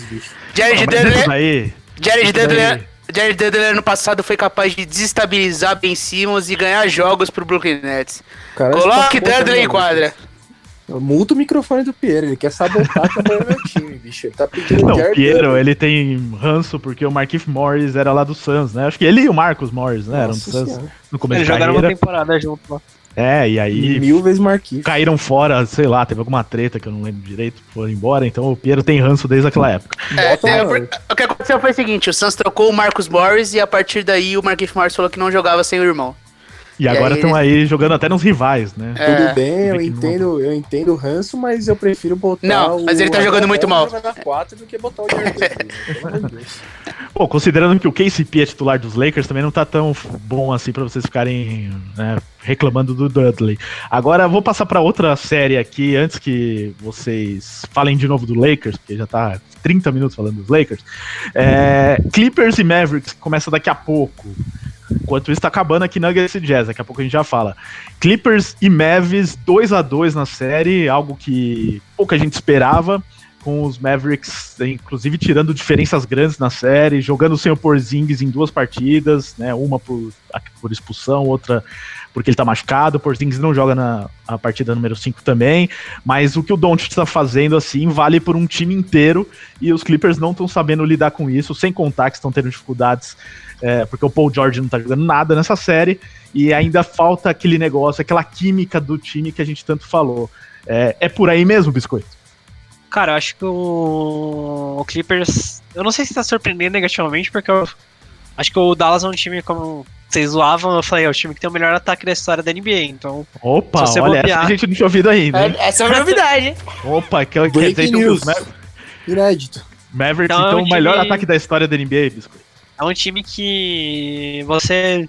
O Clippers quis entrar muito no, no tiroteio, assim, quis, quis ganhar do, do Mavericks fazendo ah não, vamos ganhar de vocês no jogo de vocês. Aí é. Não foi uma estratégia muito esperta. Até porque eu, no jogo, agora no jogo 4, o Doc Rivers fechou o jogo sem pivô, porque ele viu que era, que era uma besteira, porque até o Boban, que eu amo o Boban, cara, nossa, que homem é Boban Marjanovic, é, é o ser humano mais, mais legal da NBA, até o Marcos Morris disse, disse no jogo lá, deu uma cutucadinha nele e falou, cara, você é a melhor pessoa que eu já conheci na minha vida. E realmente, porque não dá pra não amar Boban Marjanovic. Tá, biscoito. Mas. Passa do Marjanovic. Mas, é, assim, o Boban tava fazendo o que queria no, no, garrafão do Clippers, assim. Foi um problema do Clippers durante toda a temporada que a gente salientou aqui e realmente tá aparecendo agora. Não tem problema, assim, o Doncic fazer o que quiser no seu garrafão. Ele é o Doncic, assim, você... Você, você não vai parar o Doncic, você, vai, você pode dificultar o que ele vai fazer, mas você não vai parar ele. A questão é, tipo, o Trey Burke fazer o que ele quer. Aí não dá, né? O, o Tim Hardaway, o, até o Seth Curry tava infiltrando do jeito que queria. Então, cara, o, o Trey Burke tá jogando muito bem, né? É, então ele fez 30 pontos no jogo, cara, 32. Caramba, né? E defensivamente também tá defendendo bem pra caramba. Então, tipo, e o Clippers no, no ataque não. Tá, aceitando, tá muito passivo, acho. Eles estão aceitando, tipo, ah, é bola no Kawhi Leonard, tá, tá comandando o ataque, eles estão passivos, estão aceitando, assim. É decisão do Kawhi e no último jogo, o Williams, que veio muito bem do banco, ele faz essas partidas normalmente, mas tá muito pouco. Eu tô achando que o Clippers, realmente, assim, em termos de rendimento dos times favoritos entre Bucks, Lakers e Clippers, acho que o Clippers é o que tá, tá com o pior desempenho em termos de basquete mesmo. Independente do resultado, o Clippers não tá jogando bem. É. E, mas eu acho que aí, cara, isso passa muito pelos fatores que você não concorda muito, mas que, pô, o time jogou muito pouco junto, é, o time aproveitou também mal os seeding games. Eu acho que tá demorando, pro, por exemplo, pro, pro Harrow engrenar. E ele é um cara importante, cara, pro Clippers. O Williams, você comentou, foi bem no último jogo, mas no geral também não tá sendo aquele. O Williams não tá conseguindo carregar a segunda unidade dos caras. E o Paul George, que puta, aí, isso aí é uma facada no coração do, do torcedor do Clippers, né? Porque é, é, tinha uma expectativa muito grande nessa dupla e, na verdade, não tá sendo uma dupla, né? Tá sendo só Kawhi. O desempenho do Paul George tá sendo absurda, impressionantemente ruim, né? E não é um problema de seleção de arremessos, né? Simplesmente a bola não tá caindo. Ele não tá arremessando mal. É arremessos ruins. ele erra. É, não são arremessos ruins. Erra, são arremessos que ele normalmente acerta. Exatamente, exatamente. É por isso que eu falei, impressionante. É o que você falou, é impressionante. E, mas eu, eu acho que passa um pouco por isso. Se você for, eu não tenho esses números aqui, mas se você for puxar quantas vezes o time do Clippers jogou junto com o elenco completo, foi, foi muito pouco. Foram muito poucas Metade vezes. dos jogos da temporada regular antes da, da parada eles tinham jogado. Hum, é, mas, aí, agora... mas aí não é uma questão do Sitting Games, chega, é uma questão da temporada toda. Foi esse é, o ponto. Não, mas, mas os que... Games não fariam diferença nesse, nisso. Ah, mas acho que ajudaria, né? Se eu acho que pegasse ajudaria, uma sequência exatamente. de jogos com o time titular. Eu concordo que talvez não resolveria o problema, óbvio que não, né? Foram só oito jogos, mas ajudaria. E eu acho que mais do que jogar, igual no caso do Lakers, que tinha os caras à disposição e jogou num ritmo ali mais baixo. Eles não tiveram todo mundo à disposição, né? O time ficou uma zona, os caras entrando e saindo da, da bolha, é, alguns machucando e ficando de fora é, como foi o caso do, do Beverly. Então, eu acho que para eles complicou um pouco nessa linha e estão tendo que depender do Red Jackson, que, puta, o Red Jackson, quando você uh, bota ele para jogar na segunda unidade, é um cara que contribui bastante, mas quando você precisa que ele carregue seu time ali como titular, não vai acontecer, né? É, então. E, e, são muitas posses que o Doc tá dando pro Red marcar o, o, o Doncic. O Red, Jack, o Red Jackson definitivamente não é mais o bom defensor que ele foi. Ele não tá tendo nem chance. Mas nem chance nenhuma. Então, assim, acho que tá na hora do Doc mudar, já não coloca o Red Jackson. E tem outro detalhe, né? O Montrezl Harrell, quando ele tá em quadra, meu amigo, o Don't não tem medo nenhum de filtrar. E ele não faz nem cócegas. Então, defensivamente, o Harrell não tem chance nenhuma. Então, são algumas Mas sempre questões que o Harrell aí. entra o Carlisle coloca o Boban, porque o Boban domina ele nos dois lados da quadra. É, e nos Tá bloqueios também, né? Não consegue. É. Mas não, não tem nem chance. Então, quando o Harrell tá em quadra, o jogo do Don't vai pra outro nível. Essa passividade do Clippers tá, tá me, me incomodando, assim. Porra, eles não tentam fazer um corta-luz do, pro, pro Kawhi cair, mar, pro Kawhi cair numa jogada ofensiva com o Doncic, assim, tipo... O Doncic é horrível marcando, eles não... O Doncic, sei Tá lá, me o Kawhi incomodando com o o quê, meu Trey filho? Tá me incomodando zero, tá ótimo. Que sigam assim. Mas, é. Não, e o pior é que o Doncic também ainda tá com problema no tornozelo, né? Ele jogou essa última partida com esse problema e mesmo assim fez uma das maiores atuações da história de playoffs. É, mais um triple-double acima de 40 pontos, fez a sexta no último lance. E eu acho que os Clippers também estavam pagando um pouco pra ver o Doncic fazer esses arremessos, porque ele não. é, direto ele faz uns arremessos meio equivocados durante a temporada, É, assim, de e- longe e tal. Não, e E não é um cara que mata muita bola pra vencer jogo, mas ele mostrou nesse jogo, nessa série, inclusive nesse jogo, que faz isso, né, Pia? É, e tem isso também, né? Ele. Todo mundo coloca, pô, o cara metia a bola no buzzer beater no Caldeirão de Belgrado, vai ter medo da NBA. Pera aí, foi a primeira bola que ele meteu, pô. Não é como se ele fosse um Exatamente. jogador clutch a carreira inteira.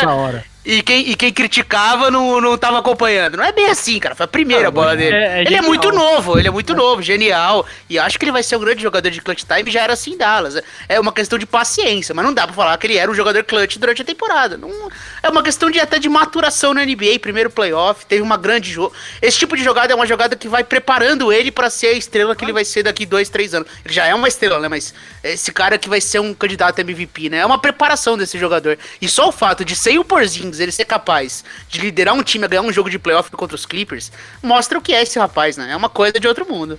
Não, e o absurdo do Doncic é que ele aprende muito rápido, assim. No primeiro jogo ele errou 11 vezes, teve 11 turnovers, no segundo ele teve um. Tipo, é absurdo que esse moleque entende do jogo, assim, ele é muito inteligente, ele faz muito, tipo, a autocrítica dele. Depois desse jogo que ele marcou, do jogo 1, que ele, ele marcou 40 pontos, né? Foi uma melhor estreia da história dos playoffs. E depois ele falou, cara, eu joguei muito mal porque eu errei em tal, tal ponto. Ele consegue reconhecer dentro do jogo dele o que ele é. É absurdo. As entrevistas do Doncic são muito boas e o cara é muito simpático, velho. Antes desse arremesso contra o contra o Clippers, ele tava tipo jogando uma garrafa pra ela cair em pé, velho. O Carlisle lá desenhando a jogada, o Don't ele sentado no banco jogando uma garrafinha pra cima pra ela cair em pé, velho. É, é maravilhoso, cara. Amo o Luca Don't. Eu tava pensando aqui, não sei o que vocês acham, mas eu me arriscaria dizer que esse ataque do Mavis é o melhor da história. Sem o Porzingis? Sem o Porzingis também? Não, como o Porzingis. É, eu não sei se é o melhor da história, mas ele é o mais simpático da história também, segundo o Biscoito, porque ele gosta de todos os jogadores dos Não, Mavericks. não dá pra você não gostar do, do, do, do time do Dallas. velho. É Você não verdade. tem amor é no coração, velho. Concordo. E o melhor Curry arremessando é o Curry do Dallas, né? Tá jogando muito bem, inclusive, também, né? É, ele encontra o, contra o sogro, né? Como o Piero gosta de destacar. Não, contra o É. sogro e ele. E detalhe que o Paul George era casado com a. com a atual esposa do Curry. Ah, tem isso também, olha só, hein? Bom, é, depois a gente debate melhor isso no off-season, né? Quem sabe? É, antes da gente ir pro melhor de 30, porque já vai começar o jogo 5, Mavericks e Clippers, a gente quer assistir aqui também. É, vamos ver a- a- como. Vamos debater rapidamente como foi Jazz e Nuggets. Aqui a gente viu de rabo de olho. Nuggets vencendo por 117 a 107. Série 3 a 2 para o Utah Jazz. E é, é bom assim para os Nuggets, porque assim, os últimos jogos foram um pouco assustadores, né? De como o Jazz dominou os Nuggets. Dessa vez, mesmo com. é, que assim, nos últimos jogos a gente teve um roteiro parecido, né, dos, do Jamal Murray jogando muito bem pelos Nuggets, e só que não conseguindo a vitória. Hoje ele jogou muito bem, conseguiu a vitória e parece que deu uma nova vida pra série, hein, Pierre? Pois é, o- eu não consegui assistir muito bem o jogo de hoje, mas deu pra ver que o time tá fechando com o PJ Dozer, né, como titular, tá trazendo mais novidades aí o Nuggets, né, tentando arrumar algum jeito de defender. Como eu falei no programa passado, né, o Nuggets é um time que depois do All-Star Break a defesa simplesmente acabou, é uma defesa que virou uma defesa muito ruim. É, e e eles hoje eles só até limitaram bastante o, o Donovan Mitchell, que tava deitando e rolando, né? É, e assim, os, os dois primeiros quartos, que foi quando eu assisti com mais atenção, a defesa continuava muito ruim. É, mas pelos números aqui, aparentemente eles melhoraram bem, assim, no, no segundo tempo, então defensivamente foi um jogo bom de, de, de Denver no segundo tempo. É uma série que tá muito apertada, eles estão sem o Gary Harris, uma dificuldade a mais de ter mais é, defensores de perímetro e o, e o Donovan Mitchell tá jogando em um nível extraterrestre, né? Então tá sendo bem legal. É, e de certa forma um pouco surpreendente, né? Por mais que é uma série que tinha um matchup interessante para Utah, eu fiquei surpreso do, de, com a facilidade que o Utah bateu em alguns momentos no Denver. Teve jogo apertado tudo, mas defensivamente o Nuggets muito batido pelo, pelo time de Utah. Biscoito, Tigas, querem falar dessa série também, do que viram no jogo? Cara, então, é só um dado interessante dessa série é que teve uma. Imagina aí, um confronto entre dois jogadores da NBA nos playoffs que os dois marcaram 50 pontos. No jogo anterior, né? Exatamente, foram a única vez na história que foi Donovan Mitchell e Jamal Murray. Foram um Jordan versus Bird, Magic Johnson versus sei lá, qualquer. Bird também, né? Cal Malone, não sei, enfim. Vários, vários confrontos aí que a gente teve. Os únicos dois jogadores que conseguiram marcar 50 pontos em um por cada equipe no, nos playoffs foram Jamal Murray e é, Donovan Mitchell. Então, como o Piero bem falou, cara, a defesa do Denver até esse jogo, ela estava cedendo 45% de bola de 3 pro, pro Utah Jazz. E não é que o Utah Jazz é um time genial no ataque, assim, teve durante vários pontos da temporada foi bem um ataque bem truncado. E, o melhor jogador ofensivo junto com o Donovan Mitchell era o Bogdanovich, que não está aí. E mesmo assim o Denver não consegue defender. Eu acho que, assim, posso estar fazendo uma crítica prematura, mas o Jokic magro ali, não sei se foi bom pro jogo dele, porque a galera já não respeitava muito ele. Mas ele, ele conseguiu ocupar mais espaço. Agora que ele tá magrelo, ele não, ele não é rápido ainda e. Cara, ele tá sendo batido muito fácil.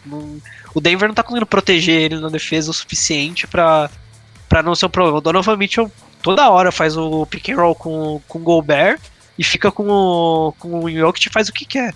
E você não pode tirar o Jokic porque ele é o ataque do seu time. Então acho que o Denver tá com mais problemas do que eu imaginava. O jogo de hoje eu confesso também que eu não vi muito.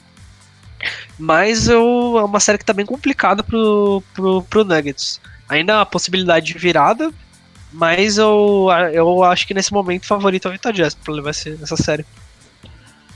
O Jamal Murray foi sensacional mesmo, hein, Tigas? Você que tava defendendo ele aqui. O, principalmente é, e... na reta final do jogo, ele fez umas cestas sensacionais, incríveis, e que levou o time à vitória. É, e ele fez aquela bola que eu tinha comentado no final do terceiro quarto, que foi antológica. Eu até mandei depois no nosso grupo lá, vocês podem ver. E eu odeio o Jamal Murray, tá? Eu acho ele um cara muito babaca, folgado. Não, mas não é incrível como hoje vocês estão analisando o comportamento dos jogadores mais a fundo, né? O, quem é legal, quem vocês odeiam, é quem pegou a mulher de quem. É, não, eu só, eu só queria salientar que não é igual uns comentaristas aí que ficam babando ovo, que o cara é maravilhoso, que joga garrafinha d'água. Não é isso. Eu odeio o Jamal Murray mas tem que dizer que o cara realmente jogou pra caramba hoje. E o Jokic também, né? É, 31 pontos, complementou bem. É, eu, eu, não sei, cara. Eu acho que tá difícil. Tava, tava 3-1 a série, né? Agora 3-2. O Nuggets precisa de duas vitórias aí pra, pra passar num jogo 7. Eu acho que complicou, mas, cara, eu gosto muito desse time do Nuggets. É, e eu ainda acho que eles podem. Eu acho que, assim, acho que tá bem aberta a série, cara. Acho que eles têm força para conseguir essa virada, assim. É, eu gostaria muito de um jogo 7 nessa série. É, bom, vamos tentar terminar o programa com o melhor de 30 aqui, Pix? Beleza, vamos lá, vocês que mandam. Pode ficar aqui até meia-noite, não tem problema pra mim. Ah, se depender desses caras aqui. Não tem problema falando da, de quem é legal, de quem é não sei o quê. Manda aí a vinheta, Pix. Vamos, vamos de melhor de 30, então. Melhor de 30!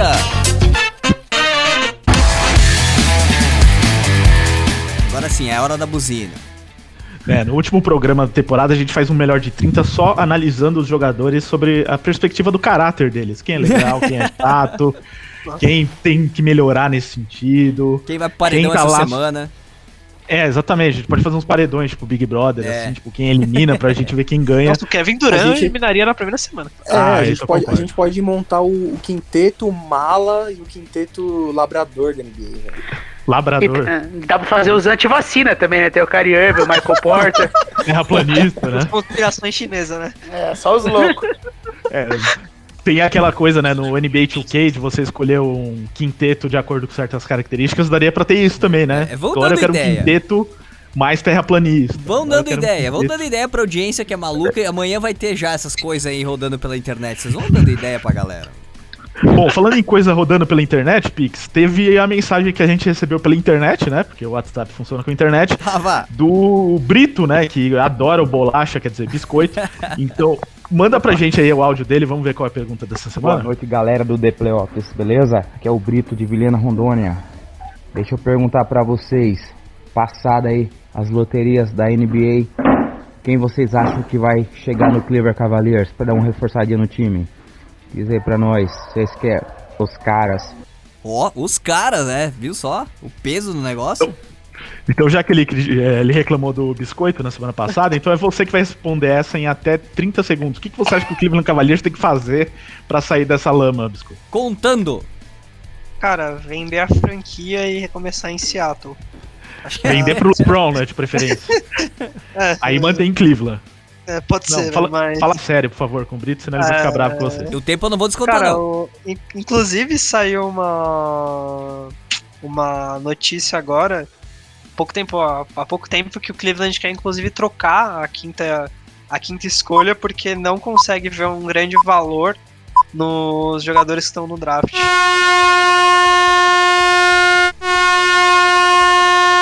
Eu tava com saudade dos 5 segundos do pique, pique, pique. Eu soltei porque era o biscoito. Aí eu soltei os 5 segundos e nem assim ele, ele falou em menos de 30. Bom, então o biscoito acha que tem que trocar essa escolha, tá? Eu acho, né, que ele acha Não, isso, mas... Né, Eu não acho que o Cleveland disse que queria fazer. Ah, tá. Mas é isso, Brito, tem que trocar essa escolha, tá? É, Agora as perguntas são por escrito mesmo, enviadas, a maioria hoje veio aqui pelo WhatsApp do The Playoffs no 11 94666 8427. O Di Menor de São Paulo, belo nome. Celtics Raptors, quem é favorito? Já respondemos no primeiro bloco, então você, caso não tenha ouvido o Di Menor, você vai lá nos podcasts do The Playoffs, lá no SoundCloud, Spotify, iTunes, Deezer, escolhe o seu favorito. Nesta quarta-feira vai estar no ar e aí você ouve desde o começo do programa É. pra a- ver a nossa E análise. já aproveita e ouve a buzina aqui, ó. Buzina. Soltei buzina pro cara. Buzina pra mim, né? Que fiquei 30 segundos falando disso. É, o Lucas Felisbino. Ó, já que vocês gostam do Doncic, vamos. eh, Essa aqui vai pro Piero. Lucas Felisbino do Santo André. Doncic será o maior e o melhor estrangeiro da NBA, superando o Ginobili e Dirk? Ou apenas o melhor? Ele tá querendo aquela coisa, né, Piero? Se tem o melhor e tem o maior.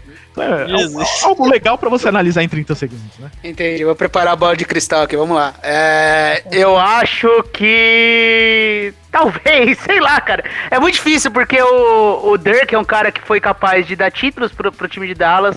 Ele mudou o jeito de jogar da NBA também, desses caras grandes que arremessam ainda mais. É, então, assim, acho que ele é um jogador capaz disso, isso que é fundamental. Ele é um jogador capaz. Eu não sei se ele é um cara que vai chegar no nível de um Hakim Olajuwon, é, dois títulos, MVP, MVP de finais, mas ele é um jogador com capacidade pra ser isso. Então, é, eu, eu não vou ficar muito.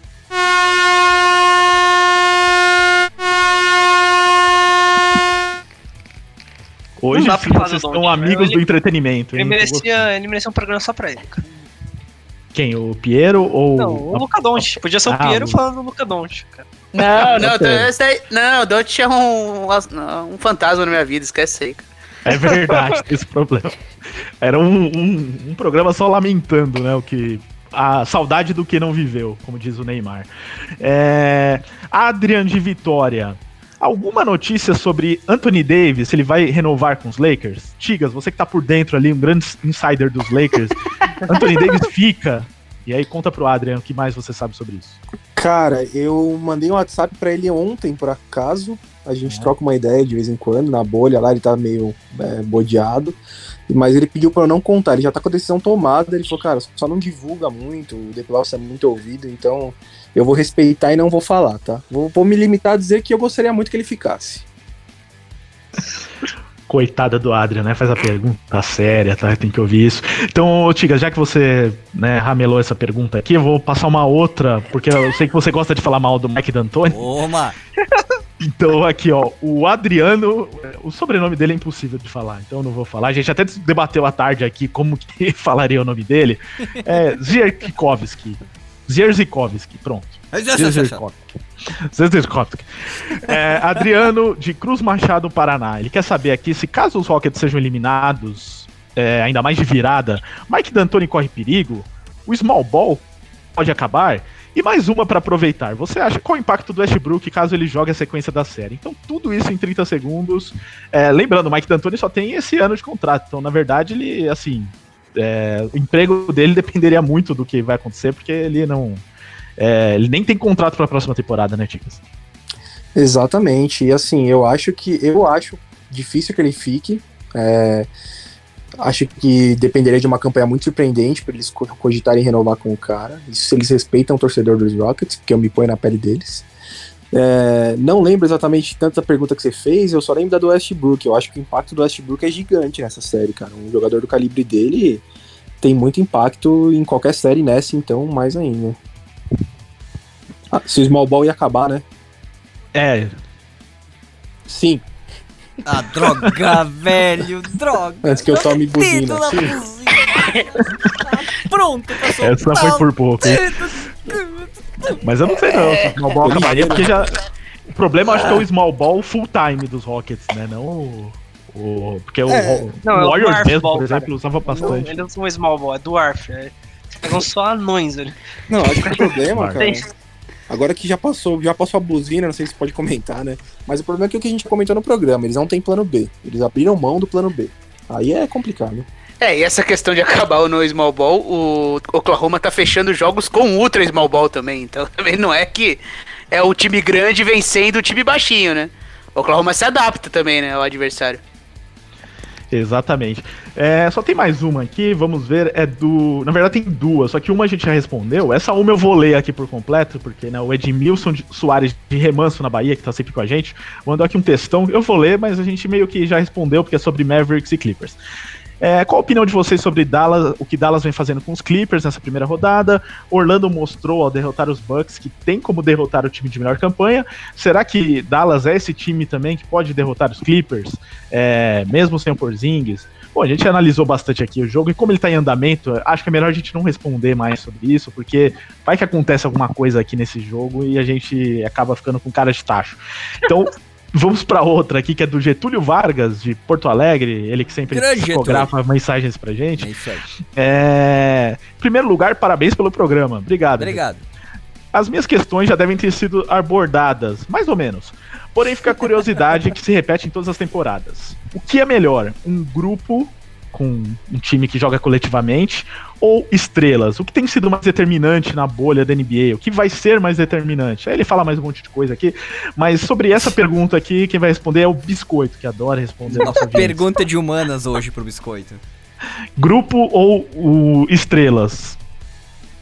Depende, depende do seu grupo, depende das suas estrelas. Que isso. Então, Depende, é tudo depende. É, é. Exatamente.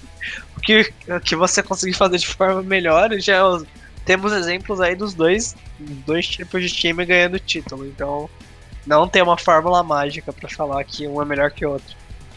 É, a questão até sobre isso é porque quase todo time da NBA precisa ter estrelas pra ganhar, né? A gente quase não Ah, lembra de um time que não tem estrelas. É, por exemplo, se o Houston, é, perdão, se o Toronto Raptors ganhar esse ano na NBA, vai ser um grande exemplo de coletivo, porque não tem estrelas Ah, comparáveis com os adversários. Pensar aqui de cabeça o Detroit Pistons lá de É, 2006. os Pistons, É, é. é uma boa lembrança.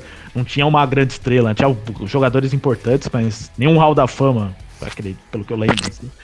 É, e assim, eu acho, só acho que é mais fácil você montar um bom time do que você ter estrelas tão destacadas assim. Acho que é, você precisa ter um cara que seja muito, muito destaque pra carregar um time que seja ruim, que não tenha profundidade. Então, pra mim, o ideal é uma mescla dos dois, né, cara?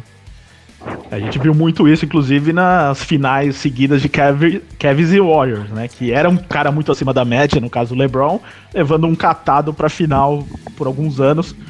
É, tudo bem, teve uma época que ainda tinha o Kyrie Irving e tal, mas Golden State Warriors com estrelas também, mas muito mais conjunto. É, venceu a maioria das séries por faci- com facilidade.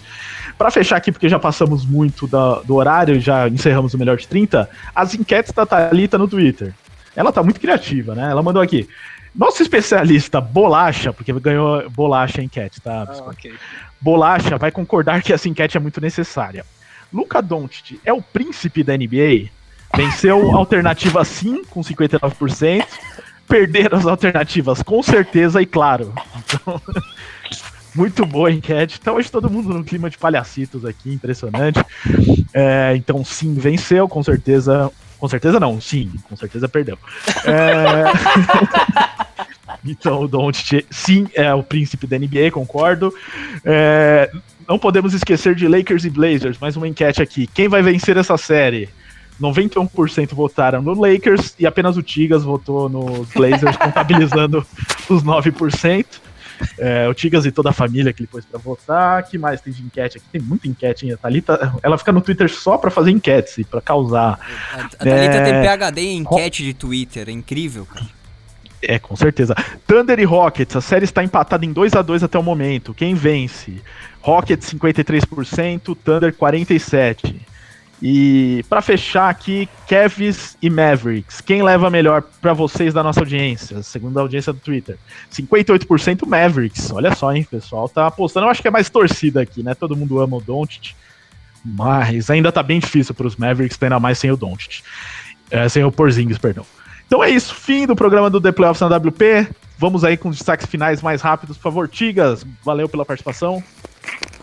Valeu, Ricardo. Valeu, Piero, Biscoito, Picles. É, programa super legal, assim como estão sendo esses playoffs e promete mais aqui pra frente. Tamo junto até o final aí. Valeu.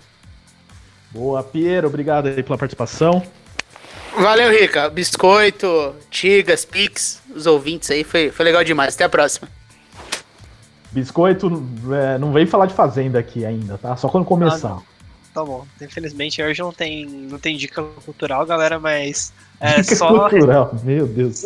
só ressaltar aí que essa semana foi muito especial para quem gosta de basquete, né? Porque tiveram dois Kobe Days, né? Que foi o aniversário, Mamba Day, né?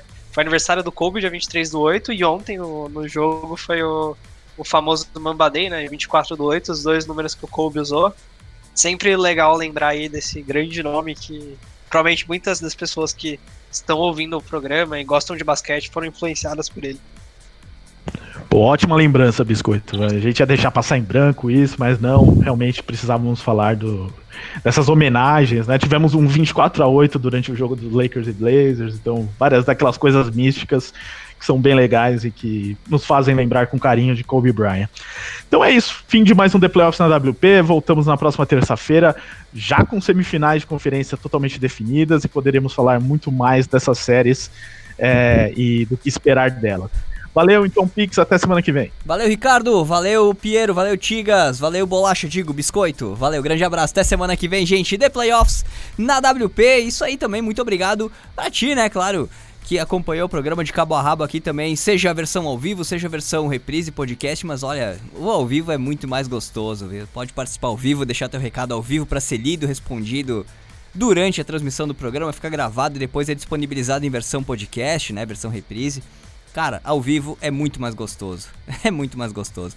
Picles WP, o meu Twitter, meu Instagram, fica à vontade, pode me seguir lá nas redes sociais, né? E claro, já aproveita e segue Rádio Webputs, né? A WP Twitter, Instagram, Facebook, lá no YouTube, Webputs TV. Olha só, tem um convite especial para fazer para ti já feito aqui no intervalo do programa, é um, um convite bem especial para acompanhar a WP de sábado, de sexta para sábado, na verdade, né? De sexta para sábado a partir da meia-noite, quando rola aí o programa Quarentena Nights, mais um ao vivo, mais bagunça aqui na WP, claro, com o intuito esse de te divertir. Aqui no The Playoffs é bater um papo, te deixar bem informado, né, dos lances da NBA e de sexta para sábado é te divertir, descontrair, entrar no fim de semana programa Quarentena Nights a partir da meia-noite de sexta para sábado aqui na WP. E as redes sociais, o site webputs.com.br, sempre à tua disposição com muita notícia, muita novidade, muita música boa. Beleza? Baixa o aplicativo da WP no teu Android e leva a gente, leva a programação da WP para qualquer lugar, para onde tu for, só botar o fone de ouvido, dar o play, que roda que é uma beleza. E olha só, se tu tiver outro sistema operacional que não o Android, né? iOS, Windows Phone, qualquer outra coisa, é só acessar o site webputs.com.br do teu navegador mobile de preferência ou acompanhar a programação pelo aplicativo do Radiosnet. Baixa o aplicativo Radiosnet, tu tem aí a digita Webputs na barra de pesquisa, né? Tu encontra a rádio, dá o play e acompanhe a nossa programação, nossa seleção musical, nossos programas especiais, as nossas notícias espalhadas pela programação diária e noturna da WP. É muita coisa, cara. É muita coisa, é muita coisa. É só acessar a WP ali no teu navegador, no teu computador, levar a gente contigo, que daí tu vai entender o que eu tô falando um pouquinho. Fechado? Grande abraço, gente. Como dito pelo Ricardo, a gente volta semana que vem a partir das 9 da noite, horário de Brasília, na próxima terça, claro, para mais uma edição do The Playoffs na WP. Mas a WP segue 24 horas. Gente, brigadão. Até mais agora com vocês a programação do restinho da playlist do Pique. É, separei algumas músicas assim, das que eu mais curto e das que eu sei que tu vai curtir também para acompanhar teu restinho de noite nessa terça-feira e todas as noites de segunda a quinta e depois Madruga WP, tua companheira de insônia. Beleza, gente? Até semana que vem, valeu. Programa de Playoffs, terças às nove da noite, horário de Brasília, só aqui na Web Putz.